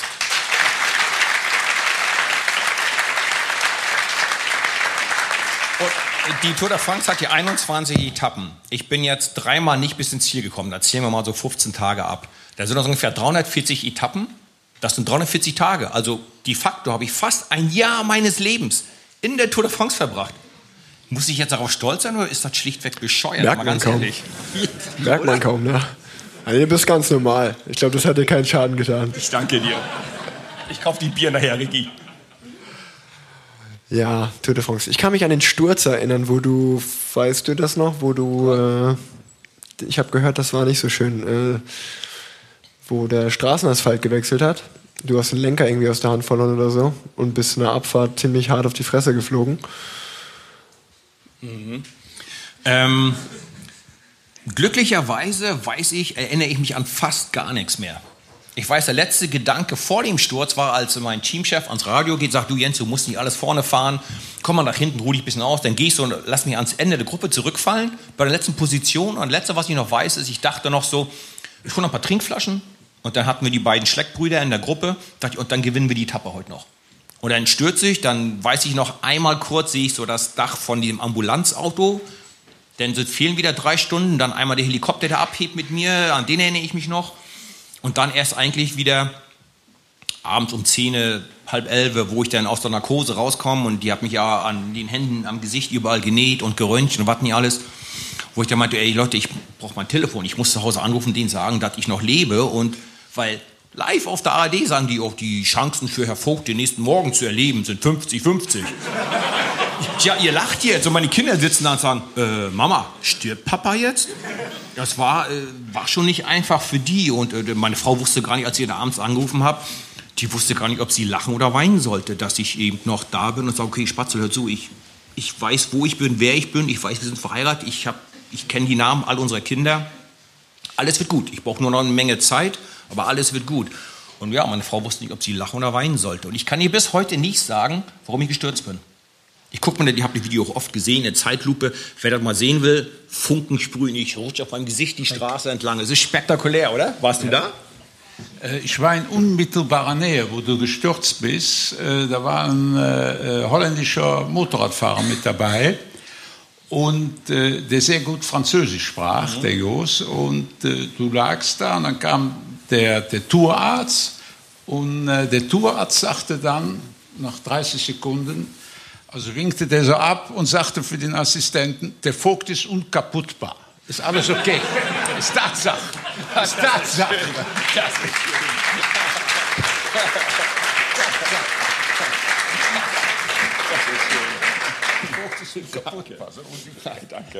Ich dachte, du wärst schon eingeschlafen. Gut, dass du noch dabei bist. Ja, ähm, was war denn dein schönster Erfolg so? Ich meine, du hast zweimal die Deutschland-Tour gewonnen, Gesamtwertung. Zwei Tour- zwei Tour-Etappen hast du gewonnen, oder? Also, wenn es Mannschaftszeitfahren mitzählt, waren es drei. Ich, ich, ich habe halt getreten, Ja, also okay. ich zähle das eigentlich mit. Ja, ja, würde ich auch mitzählen. Wie viele Tage warst du in Gelb? Schon einige, oder nicht? Nee, Immer nur, äh, das ist eins der ganz seltenen Bilder. Ich hatte einmal das Gelbe im strömenden Regen eingepackt in fünf Regenjacken und hab's dann an den Mannschaftskameraden äh, verloren oder abgegeben. Also ein Tag im Regen, da gab's gar keine Bilder von. Und das, da war ich, man sieht ja, ich sehe ja nicht glücklich aus, wenn man mein Gesicht mal anguckt. Das ist schon farblich ein bisschen aufgehübscht vielleicht. Da war ich krank und habe am Tag, nee, am, am nächsten Tag aufgegeben. Du bist, du bist doch mit dem gelben Trikot aus dem, aus dem Zeitlimit geflogen, oder nicht? Äh, ich glaube, ich habe es an dem Tag verloren und Ah, bin am okay. nächsten Tag, ja, da komme ich, äh, boah. Siehst du, da kann ich, ich mich könnte aber euch dran erinnern. hunderte Geschichten erzählen. Über den Galibier. Vinokurov hat den Tag vorher viel Zeit verloren und jetzt gleich nächsten Tag die schwere äh, Etappe über den Galibier. Vollgas am ersten Berg. So, ich komme oben an die Bergwertung von den ganzen Galibier, ganz alleine, komme oben an die Bergwertung vom Galibier, wo ein Lautsprecher sagt, und der Etappensieger ist Vinokurov. Und ich wusste, ich habe jetzt 44 Minuten Zeit für 46 Kilometer. Anfangs geht das ja, du fährst den Galibier ja runter, du fährst ja 60, 70 km/h, denkst, ich schaff das, ich schaff das, ich schaff das. Dann unten kommt dieses blöde Tal. 44 Sekunden Zeitlimit verpasst. Zwei Tage nach dem Gelben. Also es ist nicht immer alles leicht gewesen. Also es gibt ganz wenige Bilder von mir im Gelb, weil es zweimal nur ein Tag war. Krass, ey. Ähm, schönster Sieg. Schönster Tag auf dem Fahrrad oder schönster Sieg? Das sind Du kannst verschiedene beides Sachen. erzählen. Der schönste Tag, wo ich am glücklichsten mit meiner Performance mit mir selber war, war Paris-Nizza 2005. Mein ganz, ganz enger Freund Bobby Julik hat sich ganz oft für mich aufgeopfert. Der und war immer mein, mein Zimmerpartner. Ich, und ich, wir sind eigentlich mehr als Freunde, wir sind wirklich, wir sind Seelenverwandte.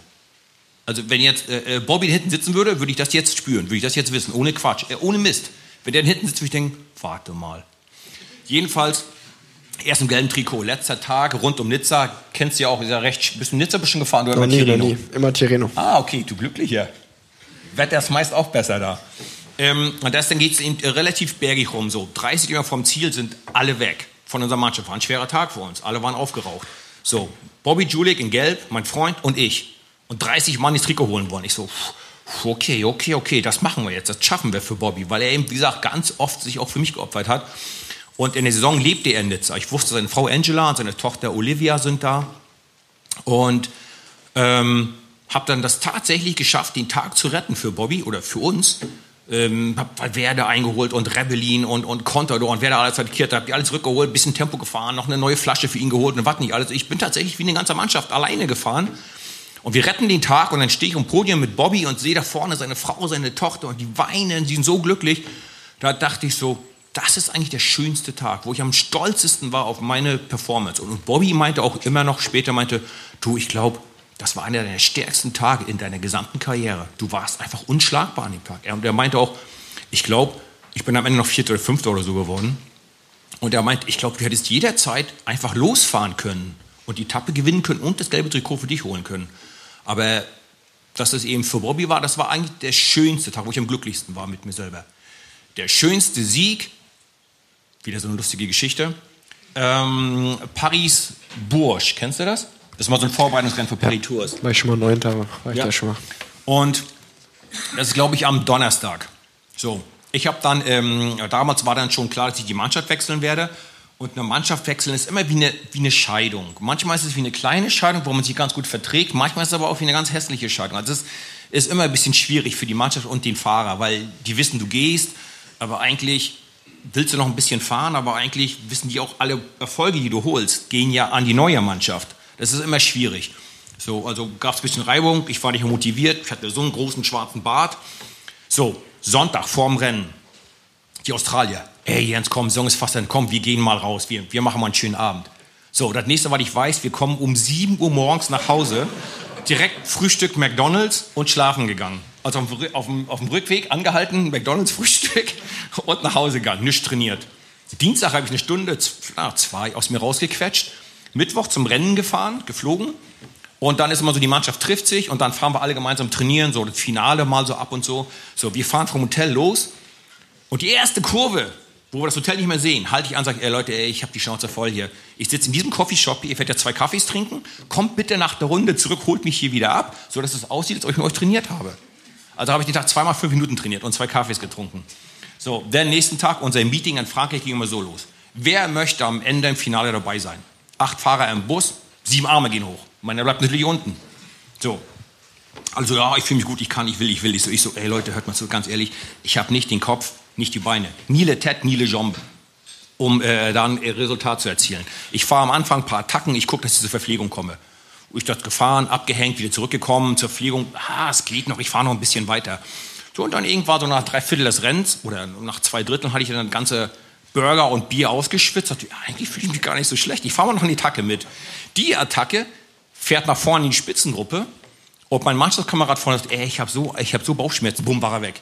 Ich so, äh, ich hau in die Spitzengruppe. Und dann, ähm, wer Radrennen fährt, der kann, du kennst das bestimmt auch, du kannst sehen, wenn einer attackieren will. Die fummeln am Fahrrad um eine Schaltung, die checken ihre Schuhe und schnallen nochmal die Schuhe enge. Du, du siehst das, die wollen gleich. Und ich denke, ey, der will doch, der geht doch gleich. Ich also bei dir mal ins Rad, um die Ecke rum, Berg hoch, um waren wir zu dritt. Da haben wir noch einen abgehängt und dann gewinne ich einen Sprint. So. Ich war der Einzige, der nicht, der, der nicht zu Ende fahren wollte. Dann komme ich zum Bus zurück. Alle die sieben Helden, die am Ende da vorne sein wollten, waren alle schon aus der Dusche aufgegeben. Ich komme da an, ich war der Einzige, der sagt, ey, nee, ich bin eigentlich kacke, ich kann eigentlich heute nicht. Ich habe den Gewinn da drin und die sieben sitzen da und keiner hat sich getraut, mich anzugucken. Das war der schönste Sieg. Ich so, so, jetzt wisst ihr es mal.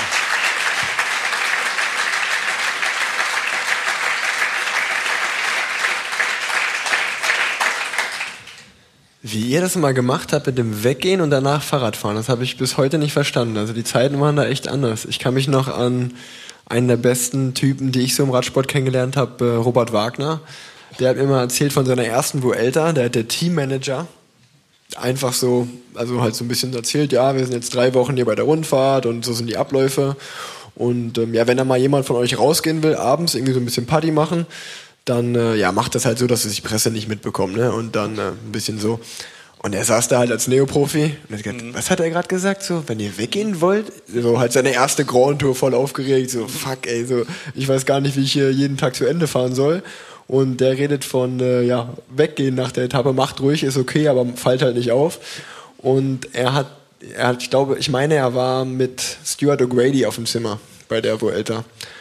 Das ist immer fast wie ein Todesurteil. Und, äh, und äh, ich glaube, er hat äh, Stewie auch nur im Bus gesehen oder halt irgendwie vorm Bett mit noch Jeans an den Füßen halt äh, Rausch schlafen. Also da auf jeden Fall gute Stories. Du warst ja auch lange mit Stewie im Team. Ja, genau, das ist auch einer, nach wie vor einer meiner engsten äh, Freunde. Der, wir waren ähm, sechs Jahre in Frankreich in der Mannschaft, dann ist er zu Kofidis, ich dann nach äh, Dänemark zu Bjarne Ries. Zwei Jahre später, da waren wir noch mal vier, fünf Jahre äh, in der Mannschaft zusammen. Ich kenne ihn ewig, habe äh, alle seine drei Kinder miterlebt äh, und ähm, ja, ich kann euch sagen, der Typ, der kann, der trinkt Alkohol wie ein Fisch Wasser trinkt. Das ist der Hammer. Wir haben mal, da standen wir an der Bar. Na, Saisonende, okay? Also ich, ich, ich war immer so äh, der biedere Deutsche. Also um Trinken, ich konnte das nicht. Trinken und Radfahren, ich, oh nee. Jedenfalls, aber ich musste oft abholen. Äh, so, also weiter rief nämlich morgens um sechs an, äh, Jens, hier fährt kein Taxi mehr. Und naja, die sind halt die Jungs, die musst du halt abholen, sie sind auf Kumpels, kannst du nicht hängen lassen. Naja, wie auch immer, jedenfalls sind wir an dieser Bar. Ich bestelle drei, vier Drinks, ich stehe hier, O'Grady da und noch zwei, drei Kumpels da. Also ich krieg die Drinks, gebe O'Grady seinen Drink, verteile die Drinks an meine zwei Kumpels. In der Zeit hat O'Grady das ganze Glas ausgetrunken und steht da mit dem leeren Glas, ey, willst mich verarschen, gibst du mir ein leeres Glas? Ich so, pff. ich also noch einen bestellt, die gleiche Geschichte wieder, ich drehe mich um, drei, drei Wörter, er, äh, weg. Und er hält sich verarschen, wieder ein leeres Glas. Also die konnten echt, das war der Hammer. Aber trinken, du kennst es auch mit deinem Vater, ne? dass der Bier, sein Vater, Erik, der kann, ich glaube, der kann den Kehlkopf manuell arretieren und dann läuft das Bier rein wie in ein Loch. Der trinkt einen halben Liter Bier in 1,3 Sekunden. Der muss gar nicht schlucken. Der Kehlkopf bewegt sich nicht. Der stellt ihn auf offen und lässt es reinlaufen, wie, wie in den Brunnen. Das ist der Hammer wettet niemals mit ihm, ihr verliert immer. Du kennst das, oder? Das habe ich nicht von ihm geerbt, das kann ich euch sagen. Der Trainingssache, muss noch üben. Ähm, ja, aber der erzählt genauso Geschichten von dir. Also, Ach, Quatsch. Ich kenn, ich, nicht, dass ich wüsste. Ich, also, was mein Papa von dir immer sagt, ist, dass er keinen Menschen kennt und, und das kannst du halt anscheinend. Der sagt, okay, ich trinke das Bier jetzt und da muss ich kotzen. Und dann, dann trinkst du das, dann kotzt du und dann gehen halt alle anderen ins Bett, aber du gehst halt wieder an die Bar und trinkst halt weiter.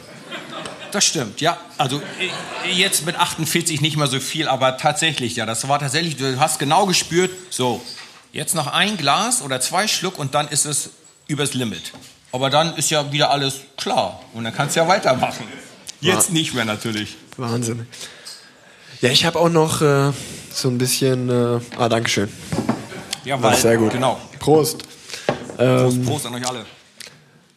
ich habe auch noch so ein bisschen persönliche Fragen an dich. Oh.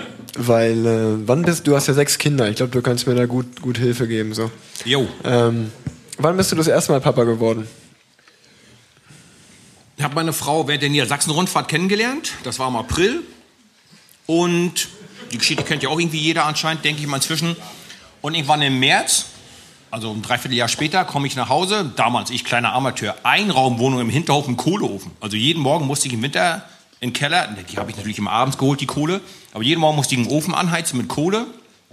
Und so dreiviertel Stunde später dann zuschalten, damit die Wärme auch im Ofen bleibt. Wenn du das vergessen hast, ist die ganze Wärme durch den Schornstein raus. Du kamst nach dem Training nach Hause nach fünf Stunden, war eiskalt. So. Und kennt doch jemand ein Faxgerät? Ist jemand alt genug, um Faxgeräte zu kennen? Ich danke euch. Kenn ich Ich danke euch. Ich komme nach dem Training nach Hause, ist da ein Fax. Runtergerollt, bis auf den Boden. Fünf Seiten. Ich denke, das ist doch ihre Schrift. Warum schreibt die mir ein Fax? Ich gehe jetzt duschen, esse was. Ähm, dann sehe ich sie ja, ne? Das Fax geht so los. Ihr Frauen werdet gleich lachen. Ja, Jens, Liebling, mein Engel, mein Spatz. Weißt du noch, wie wir immer gerätselt haben und gelacht haben, dass ich mich morgens immer so schlecht gefühlt habe? Ja, jetzt weiß ich, warum ich mich morgens so schlecht gefühlt habe. Meine Frau hat mir einen Fax geschrieben, um mir zu erzählen, dass sie schwanger ist. Ich sitze da, kleiner, popliger Amateur in meiner Einraumwohnung, denke, puh, puh, puh. Da hatte ich erstmal Panik. Ich glaube, mein erster Gedanke war, ich brauche einen neuen Reisepass und ich muss weglaufen. Ich war erst 22 oder 23 gerade so. Ja, und, ähm, ja, und dann ähm, ja, habe ich dann irgendwann mich beruhigt und habe, glaube ich, ich glaube 35 waren es, Rosen gekauft und bin dann zu ihren Eltern gefahren. Wir haben noch nicht mal zusammen gelebt damals. Und ich, naja, dann lass uns mal diese Challenge jetzt hier gemeinsam mal äh, angehen. Na? Ja, nicht. Du hast auch dein ganzes Leben lang in Berlin gewohnt während der Karriere, ne? Äh, Genau, ich ähm, bin ja ursprünglich aus Mecklenburg, ist ein kleiner Ort, äh, Dassow, äh, 3000 Leute leben da. Äh, habe mich dann äh, mit 13 Jahren durch so einen Selektierungsprozess für die Sportschule qualifiziert. Dein Vater ist da ja auch durchgegangen. Und äh, bin dann nach Berlin zur Sportschule gekommen und habe dann seit 14 in Berlin gelebt. Dann kam irgendwann die Wende. Meine Frau als Westberlin habe ich die dann, dann nach der Wende irgendwo kennengelernt und ja, Berlin, jetzt äh, leben wir da, die Kinder haben da alle ihre Freunde, die Jungs gehen, ähm, der eine ist in Berlin an der Uni, einer in Potsdam, aber das ist ja gleich um die Ecke sozusagen. Ähm, und ich glaube, da gehen wir auch erstmal nicht weg. Also ja, meine ganze Karriere eigentlich in Berlin gelebt. Und sechs Kinder und alles gemanagt. Wahnsinn. Äh, meine Frau. Meine Frau ist der absolute Held meiner Beziehung. Ich hätte nicht die Hälfte erreicht von dem, was ich konnte oder erreicht habe. Meine Karriere wäre nicht halb so gut geworden ohne meine Frau, die immer irgendwo äh, ja, an meiner Seite stand und äh, mir auch äh, das alles ermöglicht hat. Können wir auch mal Applaus machen. Dankeschön.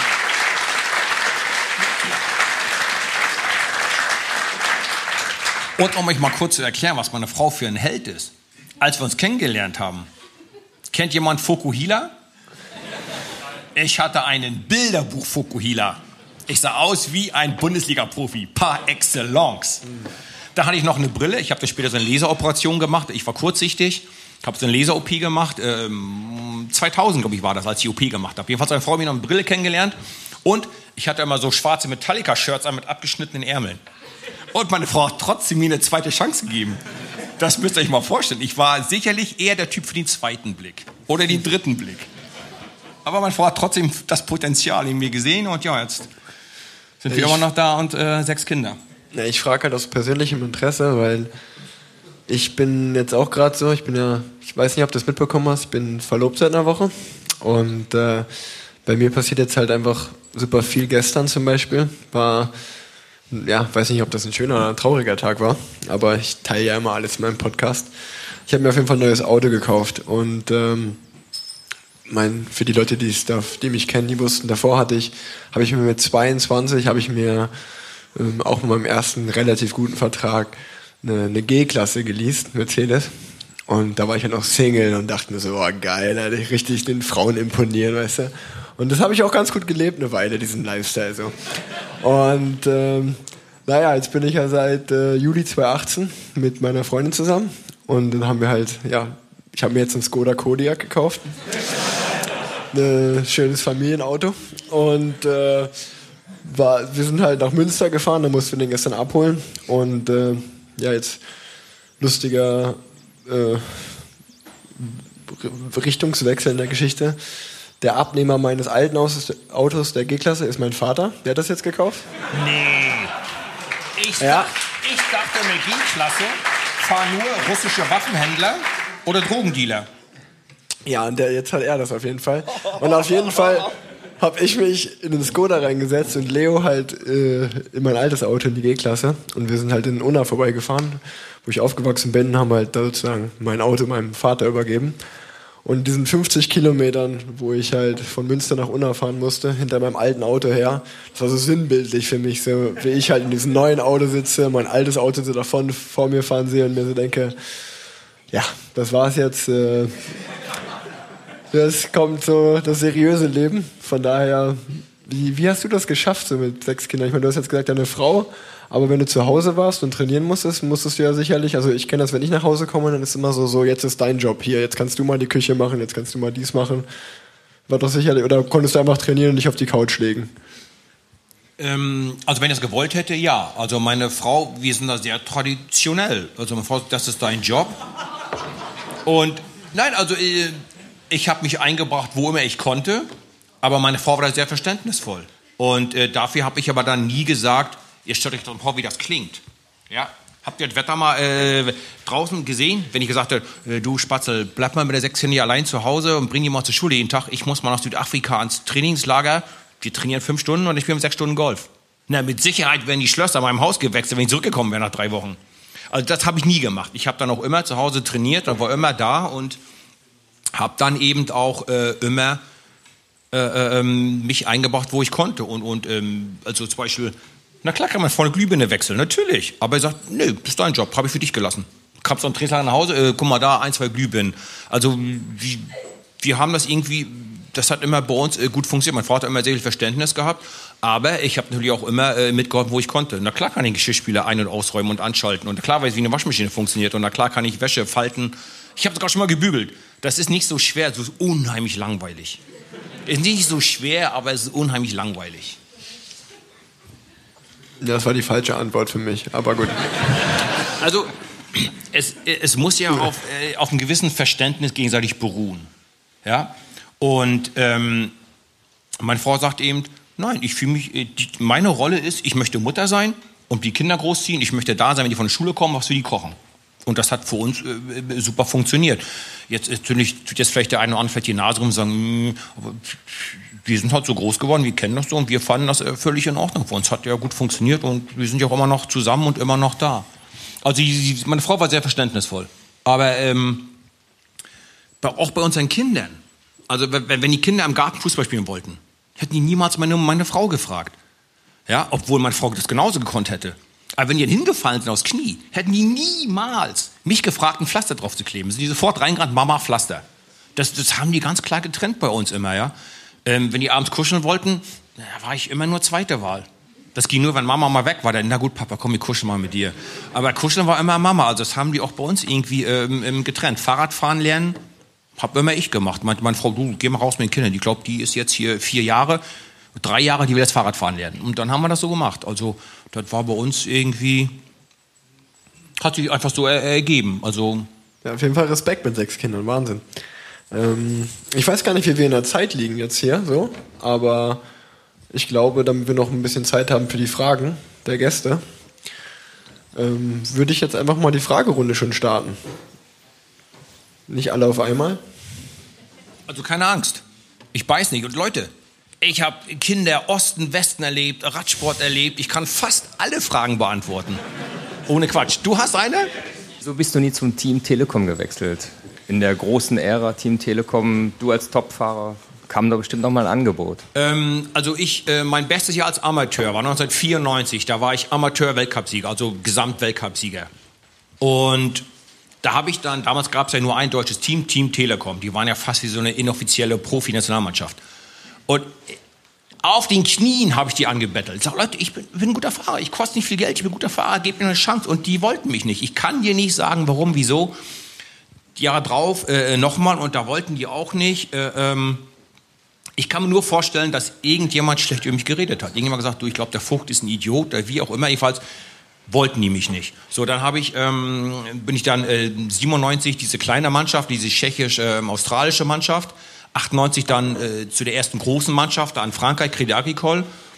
Bin in die, die Tour gefahren, hatte auch Bergtrikot, war auf einer Etappe mal Zweiter äh, und ja, habe da ein paar ganz gute Ergebnisse gehabt und dann haben die mich eben gefragt und meinte ich, nee Leute, jetzt ist euer Zug auch abgefahren. Ich, die Franzosen haben an mich geglaubt, die haben eine Chance gegeben. Ich fühle mich hier sehr wohl und hier bleibe ich jetzt erstmal eine Weile und dann bin ich eben sechs Jahre in Frankreich gefahren. Also anfangs wollten die mich nicht und dann später habe ich dann auch erkannt, ähm, das ist einfach äh, mein Name, mein Marktwerk, mein Image. Ich bin der, der nie in Deutschland war. Ich bin der, der immer woanders gefahren ist.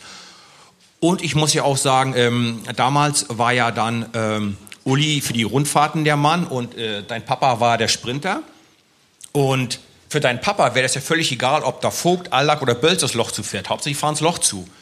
Ich war beim eher so der Ausreißer-Typ und dann einfach so sagen, okay, ich verdiene zwar gutes Geld, aber muss immer nur Kopf runternehmen, immer nur arbeiten. Das wollte ich auch nicht. Damals wollte ich noch selber schauen, wie weit kann ich kommen, was kann ich erreichen.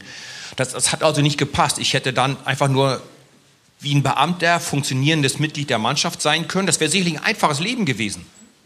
Aber ähm, ich wollte das dann nicht. Ich wollte dann sagen, ich will selber gucken, was ich kann, was ich kann und äh, meine, meine Freiheiten haben.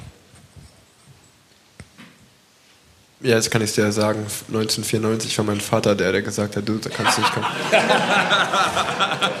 der, der nicht. Genau, alle, aber der nicht. Da hinten, glaube ich, hat meine. Noch Fragen? die Trennung von Jan Ries ähm, mit Leopard, das kam für mich damals ziemlich überraschend. Ähm, kannst du da was zu sagen, wie sich das angebahnt hat, wie das entwickelte? Also, ob das die Schleckleute dann halt irgendwie dich da mitgezogen haben oder ja, wie das entstand? Wir hatten ja damals äh, mit CSC die ersten Jahre, ich glaube, wir waren drei Jahre hintereinander die beste Mannschaft der Welt mit den meisten Punkten und Siegen und so weiter. Ähm, und äh, in den ersten Jahren war Biane bei der Mittelmeerrundfahrt dabei, bei Paris-Nizza, bei jedem Rennen. Später hat sich seine Rolle äh, gewechselt, unter anderem auch, weil wir irgendwie dauernd einen neuen Sponsor brauchten. Wir hatten einen guten Hauptsponsor, aber der Co-Sponsor wurde dauernd gewechselt und Bjarne war einfach beschäftigt, dauernd Geld dran zu schaffen. Und dadurch hat er weniger Zeit gehabt, beim Rennen dabei zu sein. Und ich glaube auch, ähm, Bjarne hat dann auch, glaube ich, gedacht, das ist wie ein Selbstläufer. Die Mannschaft funktioniert immer weiter so. Und dann war er einfach immer einen Schritt weiter weg von der Mannschaft als, als im Jahr davor. Also ich habe Bjarne ganz viel zu verdanken und ich, ich, ich liebe ihn. Ja, versteht mich nicht falsch. Aber ich glaube, er war einfach dann ein bisschen weiter weg und war dann eher der Teamboss und nicht mehr der Trainer und mentale Leader oder mentale Führer oder Captain der Mannschaft. Und, aber das war das, was ich gemocht habe an ihm. Und dann kam dieses Projekt mit äh, Team Leopard in Luxemburg. Und zu dem Zeitpunkt war es dann einfach so, meine Radsportfamilie, mit denen ich jeden Tag, jedes Wochenende zusammen gelacht und geweint, gewonnen und verloren habe, in der Sonne, im Regen trainiert und Radrennen gefahren bin, waren die Schleckbrüder, Cancellara und Kim Andersen als sportlicher Leiter. Mit denen habe ich jedes Wochenende Zeit verbracht. Ich glaube, in, in, diesen Jahren habe ich vermutlich ähnlich viel Zeit mit den Schleckbrüdern verbracht, äh, wie mit meiner Frau und der Familie. Ja? Ähm, und als sie dann sagten, wir haben dieses Projekt, wir machen das, fühlte ich mich auch so hin und her gerissen zwischen meiner Loyalität zu Bjarne, weil Bjarne hat eindeutig meine Karriere nochmal so einen zweiten Aufwind gegeben, als ich dann mit 30, 31 Jahren zu Bjarne gewechselt habe. Und eben meine engsten Freunde. Und da habe ich ihm entschieden, du, die, meine Freunde ma machen das, ich, ich gehe da mit. Und Bjarne, wir haben uns dann auch äh, offen drüber geredet, haben uns umarmt und meinten, du, ich wünsche dir viel Glück, Bjarne auch. Ähm, und Björn ist nach wie vor ein ganz großer äh, Freund von mir. Und ich bin froh, dass er jetzt auch wieder da ist. Ich äh, war bei der Tour Down Under, äh, habe da fürs australische Fernsehen gearbeitet, bei der Rundfahrt. Und Björn war dann da, habe ich dann auch die Ehre gehabt, Björn zu interviewen. Björn musste dich auch erstmal schmunzeln. Und Björn ist auch kein Mann für Smalltalk. Er sagt wenig und wenn er was sagt, solltest du besser zuhören. Das ist meistens was Wichtiges. Ähm, also es ist auch nicht leicht, ein Interview mit ihm zu führen. Er gibt, er gibt nicht gerne eine klare Antwort. Naja, aber es hat ja ganz gut funktioniert und ich bin froh, dass er, dass er wieder da ist. Also ich halte große Stücke äh, für ihn. Große Stücke auf ihn. Da ist eine Frage, da hinten links. Also ich möchte das Zeitfenster nicht sprengen, deswegen hätte ich eine Frage an den Rick. Ähm, äh, wir wissen ja alle, dass du das Talent von deinem Vater geerbt hast. Meine Frage wäre, ob du auch das Talent von deiner Mutter geerbt hast und ob du dir vorstellen könntest, auch als Friseur zu arbeiten. Ah, meine Mama war ja gar kein Friseur. Wegen der Frisur meinst du jetzt, oder Oh, was? ich habe gedacht, deine Mutter wäre Friseurin gewesen. Die war Beamte. Die war Beamtin, genau. Dann äh, ja, habe ich keine Frage. Aber dann auf jeden Fall herzlichen Glückwunsch zur Verlobung. Danke, danke. Ich, ich hatte wirklich gedacht.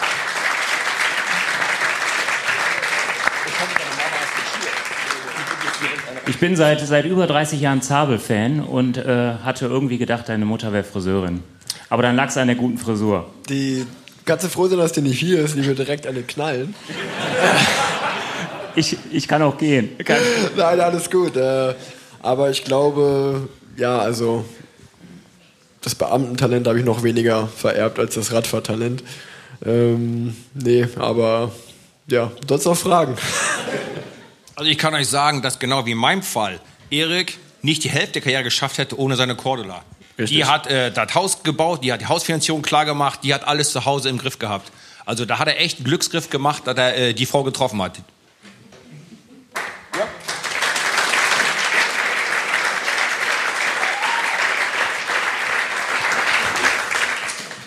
Hennes, die haben jetzt hier, der Rick hat mich gefragt, meinen schönsten Sieg. Gibt es für dich sowas wie das schönste, perfekte Bild, wo du sagst, das ist das Bild, das ich, an das ich mich immer erinnern werde? Licht, Atmosphäre oder ist es unfair bei, ich weiß nicht, hast du eine Million Bilder gemacht in deinem Leben? Mit Sicherheit. Glaubst du, du kannst mehr. ein Bild raussammeln oder sind es eher zwei, drei, die dir nahe liegen? Ich habe jede Menge schöner Bilder. Also ich wüsste nicht. Du zum Beispiel in Kolumbien, warst du zwar abgehangen, aber, aber es gibt viele schöne Bilder. Aber jetzt ist mir auch noch eine Frage an dich eingefallen. Wen würdest du als den fotogensten Radprofi beschreiben? Den, du hast, den du am liebsten fotografiert hast, weil du gesagt hast, so, der hat so einen schönen Tritt, der sitzt so schön auf dem Rad drauf oder was auch immer. Wer gut auf dem Rad saß, war Ulle. Also, wenn du den beim Zeitfahren schön von der Seite nahmst, der sah schon äh, gut aus, sag ich mal. Und äh, ja, es gibt viele Jungs, die am Berg von vorne kommen, was gut aussieht. Okay. Also, ich habe da keinen Liebling oder sonst was. Ja, hätte ja sein können, dass du sagst, boah, den, den fand ich immer toll. Also gut, wer, wer, wen ich gut fand fr- von früher noch her war Phil Anderson. Der Australier war der erste Australier, der so kam im Profiradsport. Ich glaube, der war bei Peter Post, ne? Bei Raleigh. Ja. Das war es gut. Äh, äh, damals auch hier, äh, der jetzt bei Lotto ist, Sergeant, den fand ich gut als Rennfahrer. Okay. Sonst noch Fragen? Noch Fragen hier? Oh, jetzt sind wieder zwei Fragen. Na klar, hier komm, kriegst du mein Mikro. Ja, muss ich auch gleich zurückgehen, weil die Frage geht an dich. Äh, vielleicht für diese Saison, was sind so die Ziele, Höhepunkte und vor allen Dingen im neuen Team, wie ist da deine Rolle genau definiert? Ja, für mich persönlich ist nach der letzten Saison, wo ich ja lange verletzungstechnisch raus war, einfach wichtig, gesund durchzukommen. Und äh, ich habe einfach richtig Bock momentan auf Radfahren, auf, Ra äh, auf Radrennen fahren vor allen Dingen auch. Und äh, ich will mich einfach in meine, meine beste Saison allgemein fahren. Also einfach mich als Rennfahrer ähm, sehr gut präsentieren. Das heißt, wenn ich mal einen Sprint anfahren muss, den gut anfahren. Wenn ich selber eine Chance kriege, die, die Chance nutzen.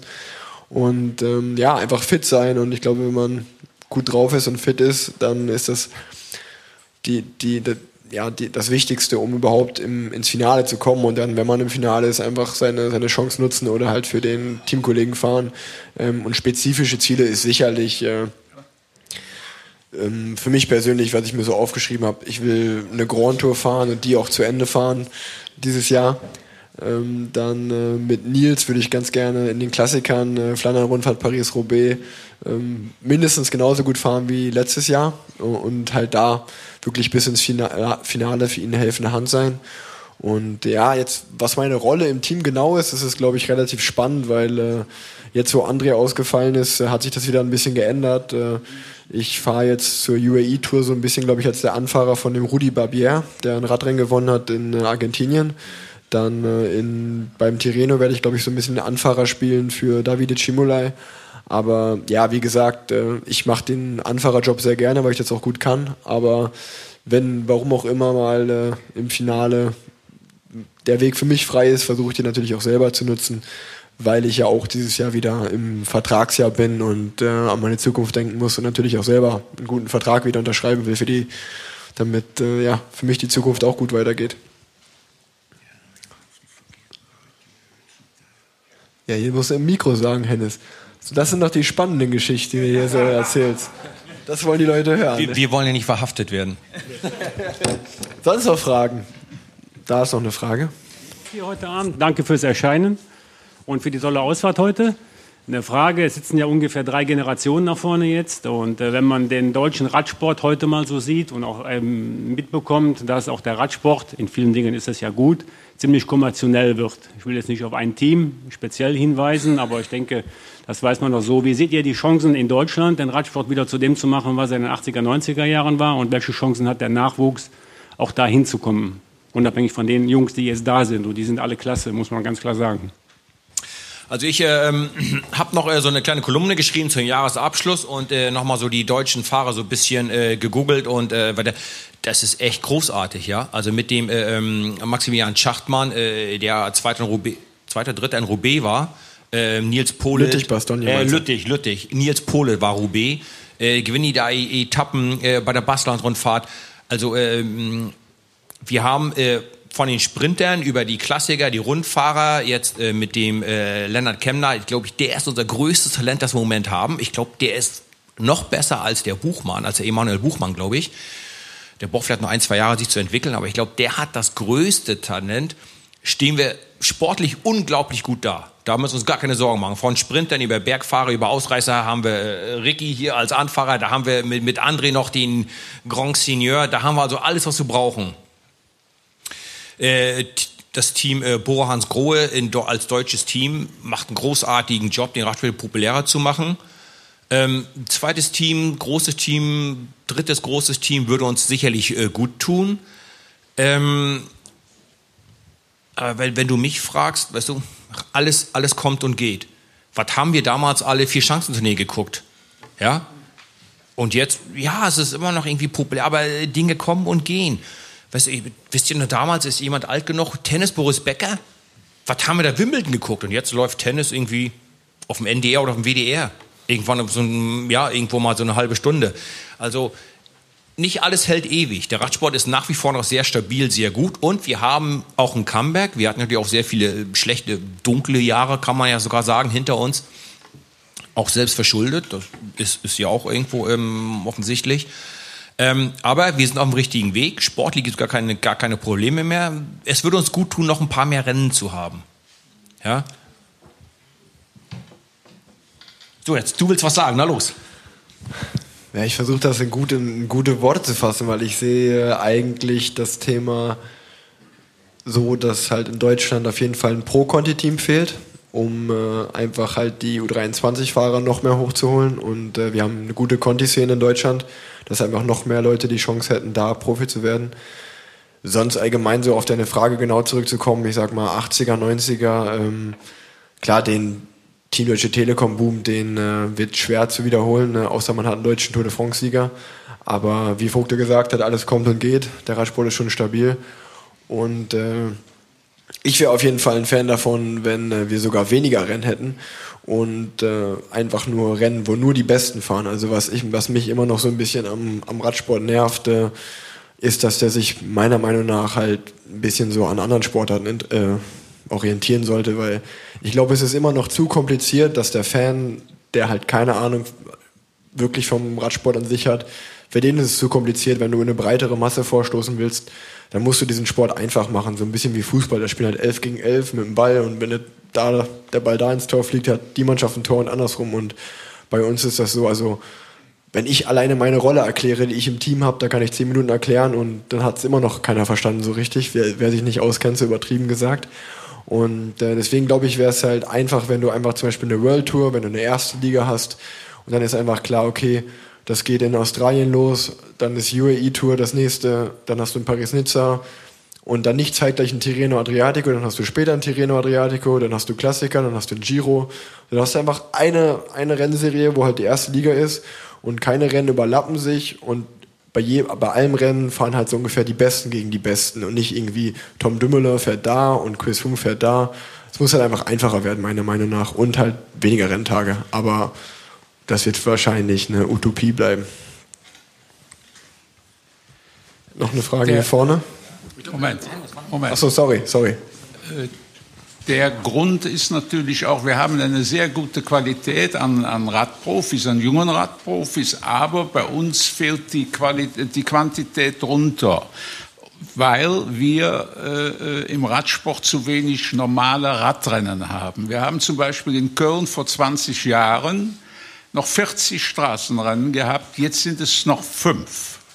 Und da stimmt was nicht. Und wenn die, wenn die Jugend U14 mit der U16 oder 17 schon zusammengelegt werden muss, da stimmt was im System nicht. Also da, da fehlen Jugendliche, die Radrennen fahren.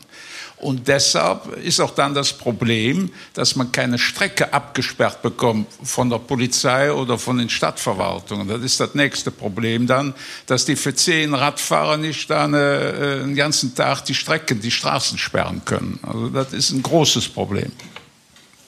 Ja, da, dazu auch nochmal so, ich denke auch, dass da vielleicht ein bisschen die Zukunft des Radsports so ein bisschen auf dem Gravel-Bereich liegt, auf dem Swift-Bereich, also online auf der Rolle zu Hause fahren, einfach weil ich auch verstehen kann, dass viele einfach keinen Bock haben, im Straßenverkehr zu fahren, ne?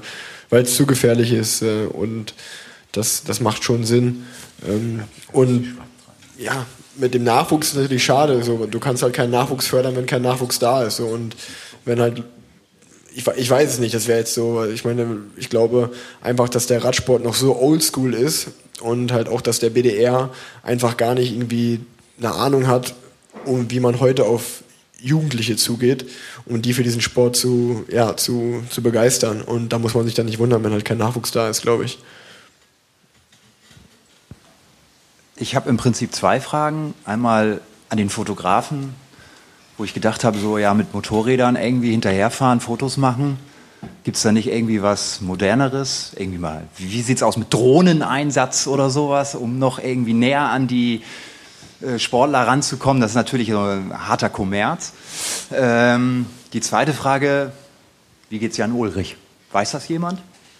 Weil angeblich wurde er im Schwarzwald gesehen, aber der Yeti aus dem Schwarzwald, aber irgendwie weiß es keiner. Also soweit ich weiß, geht es ihm ganz gut. Äh, ja, er wohnt da in der Ecke.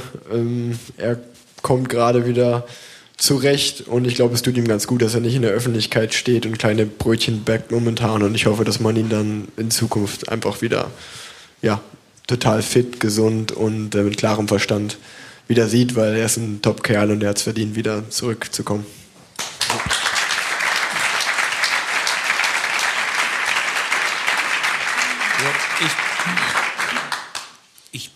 Glaube auch, dass ich weiß, wie es ihm geht, aber ich denke, es liegt an ihm zu sagen, hier bin ich, hier lebe ich, ich möchte dies und das verkünden. Das, glaube ich, liegt nicht an uns, hier zu sagen, er, er, er lebt da an der Adresse oder dort oder das das macht er. Es, es geht ihm deutlich besser und es geht alles in die richtige Richtung.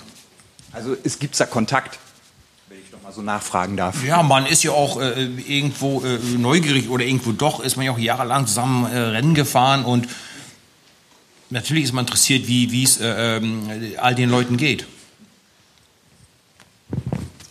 Also mit Drohnen glaube ich, dass das äh, nicht funktioniert, weil es auch zu gefährlich ist. Und die Hubschrauberbilder, das ich heute im, in der Television, die sind auch so gut.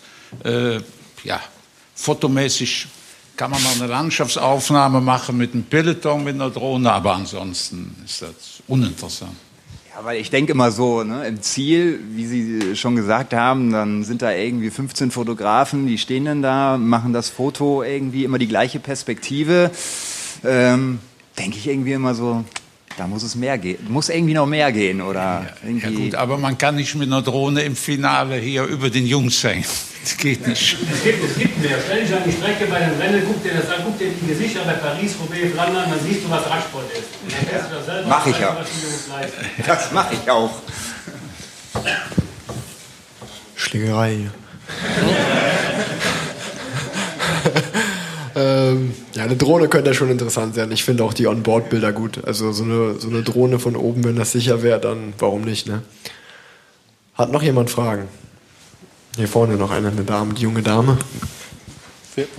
Hier vorne links. Hier vorne links. Ähm, ja, die Frage ist eigentlich an dich, Rick, oder vielleicht auch an Jens, der kann bestimmt auch was dazu sagen. Und zwar, wie ihr mit dem Leistungsdruck vor den Rennen und auch generell umgeht. Ich muss sagen, dass ich, äh, umso älter ich werde, glaube ich, besser damit klarkomme, weil ich auch äh, ja, neben dem Sport einfach äh, mehr im Leben stehe. Und äh, ich denke, also so, ich kann nur von mir reden natürlich. Äh, und ich kann sagen, dass ich, als ich jünger war, dass ich mein Leben und mein Wohlbefinden sehr von meinem Sport abhängig gemacht habe. Dass wenn ich ein gutes Rennen hab, hatte am Wochenende, dass ich dann auch die Woche danach sehr gut gelaunt aufs Rad gegangen bin und äh, ja, mich als einen tollen Menschen gefühlt habe, sage ich mal. Und wenn das Rennen schlecht lief, dann habe ich mich halt nicht so gut gefühlt und war ja, ja vielleicht nicht depressiv, aber schon schlecht gelaunt und äh, habe mir halt Gedanken gemacht und gezweifelt. Und umso älter ich werde oder umso älter ich geworden bin, umso mehr habe ich realisiert, dass das Leben halt mehr als Sport und Radfahren ist. Und äh, ja, deswegen äh, denke ich, dass ich mittlerweile ganz gut einge- einordnen kann, äh, dass wenn es gut läuft, äh, da, ja, dass ich dann äh, happy sein kann, aber auch wenn es nicht gut läuft, dann weiß ich, dass ich halt an irgendwelchen Schrauben stellen muss, um halt besser zu werden, mehr trainieren oder abnehmen oder einfach, manchmal hat man auch einfach Pech und muss das akzeptieren. Ich denke, dass, äh, ja, der, wenn man jung ist, ist das noch schwierig und es ist auch keine Schande, einen Mentaltrainer, ähm, also eine Schande ist jetzt, es hört sich blöd an, es ist sogar sehr schlau, sich einen Mentaltrainer zu, zu holen und über solche Dinge zu sprechen, weil äh, ich glaube heutzutage Leistungsdruck, egal ob im Sport, im normalen Beruf, was auch immer, ähm, die, der Körper und die Physis ist das eine, aber die Psyche ist mindestens genauso wichtig, finde ich. Ähm, die sechs Jahre in Frankreich, da warst du halt äh, jung, voller Elan, da wolltest du eigentlich jedes Rennen gut fahren. Dann äh, bin ich bei Bjarne Ries gelandet und wir hatten dann, ähm, haben immer dann im Dezember so ein Kennenlerntrainingslager gemacht, wo die neuen Fahrer und Mechaniker, Masseure und so weiter alle in die Mannschaft integriert wurden. Und da hatten wir einen dänischen Soldaten, der war so die dänische Version von den Navy Seals, ein Kampfschwimmer war der. Und der war dann immer unser Teambuilding, nannten wir das. Und der hat zum Beispiel gesagt, Leute, wenn ihr einen Fehler macht, dann gewinnt ihr eben nicht. Aber das ist ja nichts Schlimmes. Wo ich herkomme, Fehler, dann werden Leute erschossen, dann sterben Leute.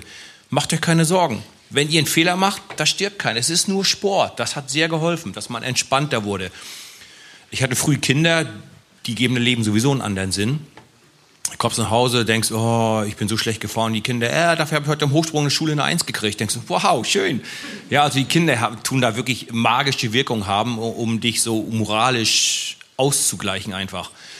Ähm, aber eben die, dieser ähm, dänische Soldat, der B.S. Christensen, der hat uns da sehr, sehr geholfen. Der war immer äh, bei uns, auch in der Tour, war dann auch jeden Tag dabei und der hat schon sehr geholfen, äh, die, die Mannschaft zusammenzuhalten.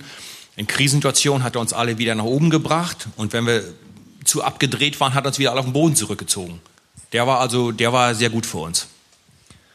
Das will ich auch nochmal sagen, kurz. Ja, ein Tipp ist wirklich, sich Dinge zu suchen, die einem persönlich gut tun und die einen erden. Also bei mir ist das zum Beispiel so, dass ich noch sehr, sehr gerne meine, meine Großeltern besuche und einfach mit denen Zeit verbringe, weil man einfach ja eine ganz andere Sicht aufs Leben kriegt.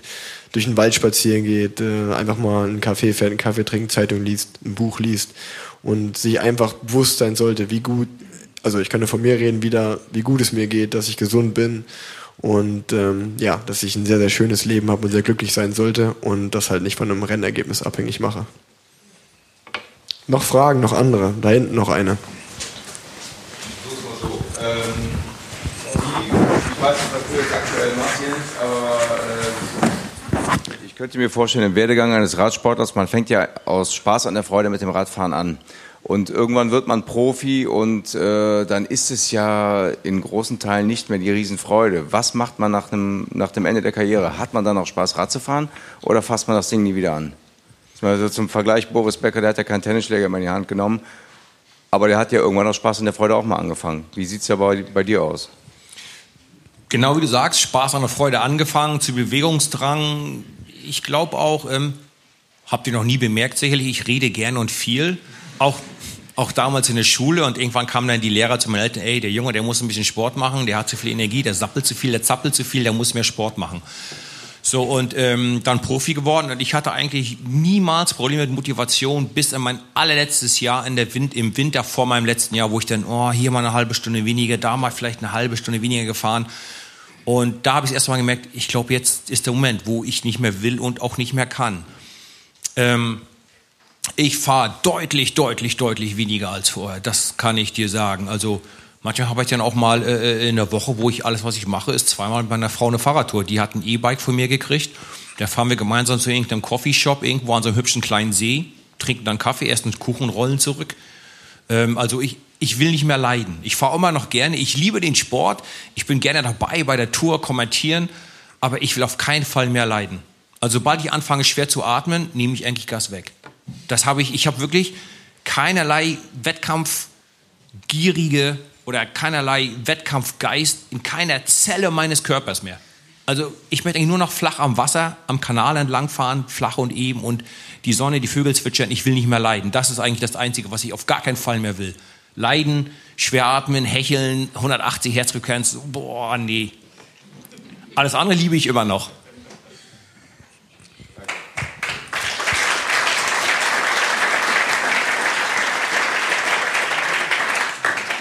Ich glaube, das waren alle Fragen. Oder hat noch jemand eine? Vorne links noch eine. So, ich habe auch noch mal eine generelle Frage und zwar die, das Sauerland ist im Moment dabei, eine sehr starke Radsportregion zu werden. Äh, mit der Sauerland-Rundfahrt schon ein etabliertes Rennen.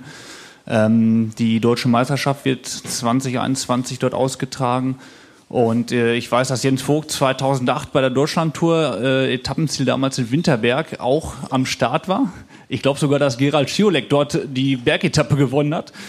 Ähm, ich weiß auch, dass der Rick damals, wo er noch zu UNA-Zeiten dort gelebt hat, äh, regelmäßig dort auch trainieren war. Und ich wollte einfach mal fragen, ähm, ja, wie, wie seht ihr das Sauerland? Trainingstechnisch, äh, hat das Potenzial und ja, ist das schon ein bekannter Begriff im, im Peloton?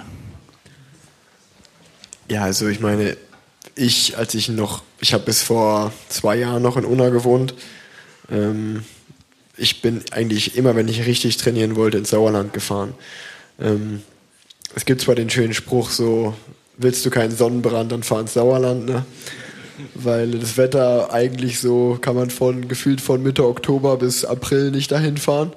Ähm, aber Nee, es ist schon, ich glaube, aus NR, in ganz Nordrhein-Westfalen ist es für mich äh, das beste Trainingsgebiet. Also ich wohne mittlerweile in Köln, aber das Sauerland ist das bessere Gebiet zum Trainieren, wegen weniger Verkehr und äh, bessere Strecken und ja, ein bisschen anspruchsvoller. Allerdings bin ich halt aus dem Grund weggezogen, weil ich da weit und breit der einzige ambitionierte Radfahrer da war, der halt äh, trainieren konnte um 9 Uhr früh, sag ich mal. Und äh, das konnte halt niemand anders. Äh, und dann auf Dauer alleine dort zu trainieren, war halt für mich dann keine Option. Aber vom reinen Gebiet her ist es Sauerland traumhaft. Also wenn du einen schönen Tag erwischt, dann kannst du da ja, ganz locker deine 200 Kilometer drehen äh, und äh, 3.000, 4.000 Höhenmeter machen und hast eine, eine, ja, eine, eine sehr schöne Strecke. Ich komme immer wieder gern zurück. Ich weiß auch, dass Marcel Sieberg zum Beispiel, wenn der ähm, mal Trainingswochenenden macht, drei, vier Tage, dass er sich in Winterberg ein Hotel nimmt und dann drei, vier Tage sich da ein bisschen in die Fresse haut im Training. Und äh, ist ja nicht weit aus Bocholt. Und ja, ich denke, dass, äh, ich freue mich auf jeden Fall auf die deutsche Meisterschaft. Wird wahrscheinlich für mich ein Tick zu schwer sein, aber ich freue mich trotzdem in der Heimat zu fahren und mich freut das natürlich zu sehen, dass die Verantwortlichen da äh, um Jörg Scherf da ja so viel, äh, so viel auf die Beine gestellt bekommen. Schließt ja fast an die Frage an, wie wir im deutschen Radsport wieder nach oben verhelfen können. Wir sind froh über jede Region, äh, jeden Sponsor, jeden Organisator, der ein Rennen auf die Beine stellt. Und äh, da können wir auch wirklich nur äh, die Daumen drücken, dass das da äh, vorangeht und dass das eben auch so bleibt, bis die deutsche Mannschaft ein Erfolg wird, genug Zuschauer kommen, die Fahrer ein schönes Spektakel abliefern und dass es dann auch, äh, soweit das Interesse weiterhin besteht und Hennes mehr Nachwuchs kommt. Also auch die Zehnjährigen, die Elfjährigen, die Zwölfjährigen auch dann äh, äh, anfangen, da auch äh, ähm, mit, dem, mit dem Radfahren und vielleicht nicht alles zum Fußballrennen oder eben äh, Computerspiele spielen. Also wir sind froh über jede Region, jeden neuen Partner, der kommt und sich dafür, dafür für den Radsport äh, stark macht. Supi. Ich denke mal, das war dann die letzte Frage, oder? Ja, ich, ich würde äh, auch noch ein paar Schlussworte dann sagen, bevor du dann den ganz, den ganz zum Ende redest. Ich danke mir, dass ihr zugehört habt. Ich hoffe, es war spannend. Äh, es ist Samstagabend, wir sind jetzt in Köln-Ehrenfeld, äh, gibt es schlechtere Plätze. Also wer noch weiterziehen will oder hier noch ein paar Bierchen trinken will und eine Brezel, äh, kann das gerne machen. Ähm, ja, ich weiß, da vorne sitzt Thomas Köb, sehr bekannt von seinem Quadrat Stinkefinger zeigen.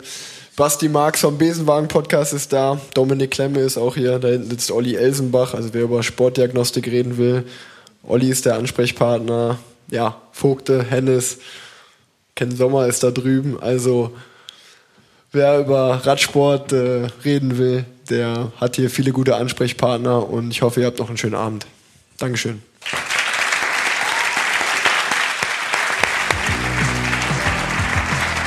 Hey Rick, ich habe gehört, dass mal wieder jemand dachte, ich wäre Friseurin gewesen. Naja, schade, dass ich nicht da war. Ich hätte mir mal eine schöne Frisur verpassen können. Okay, bis dann. Ciao, ciao.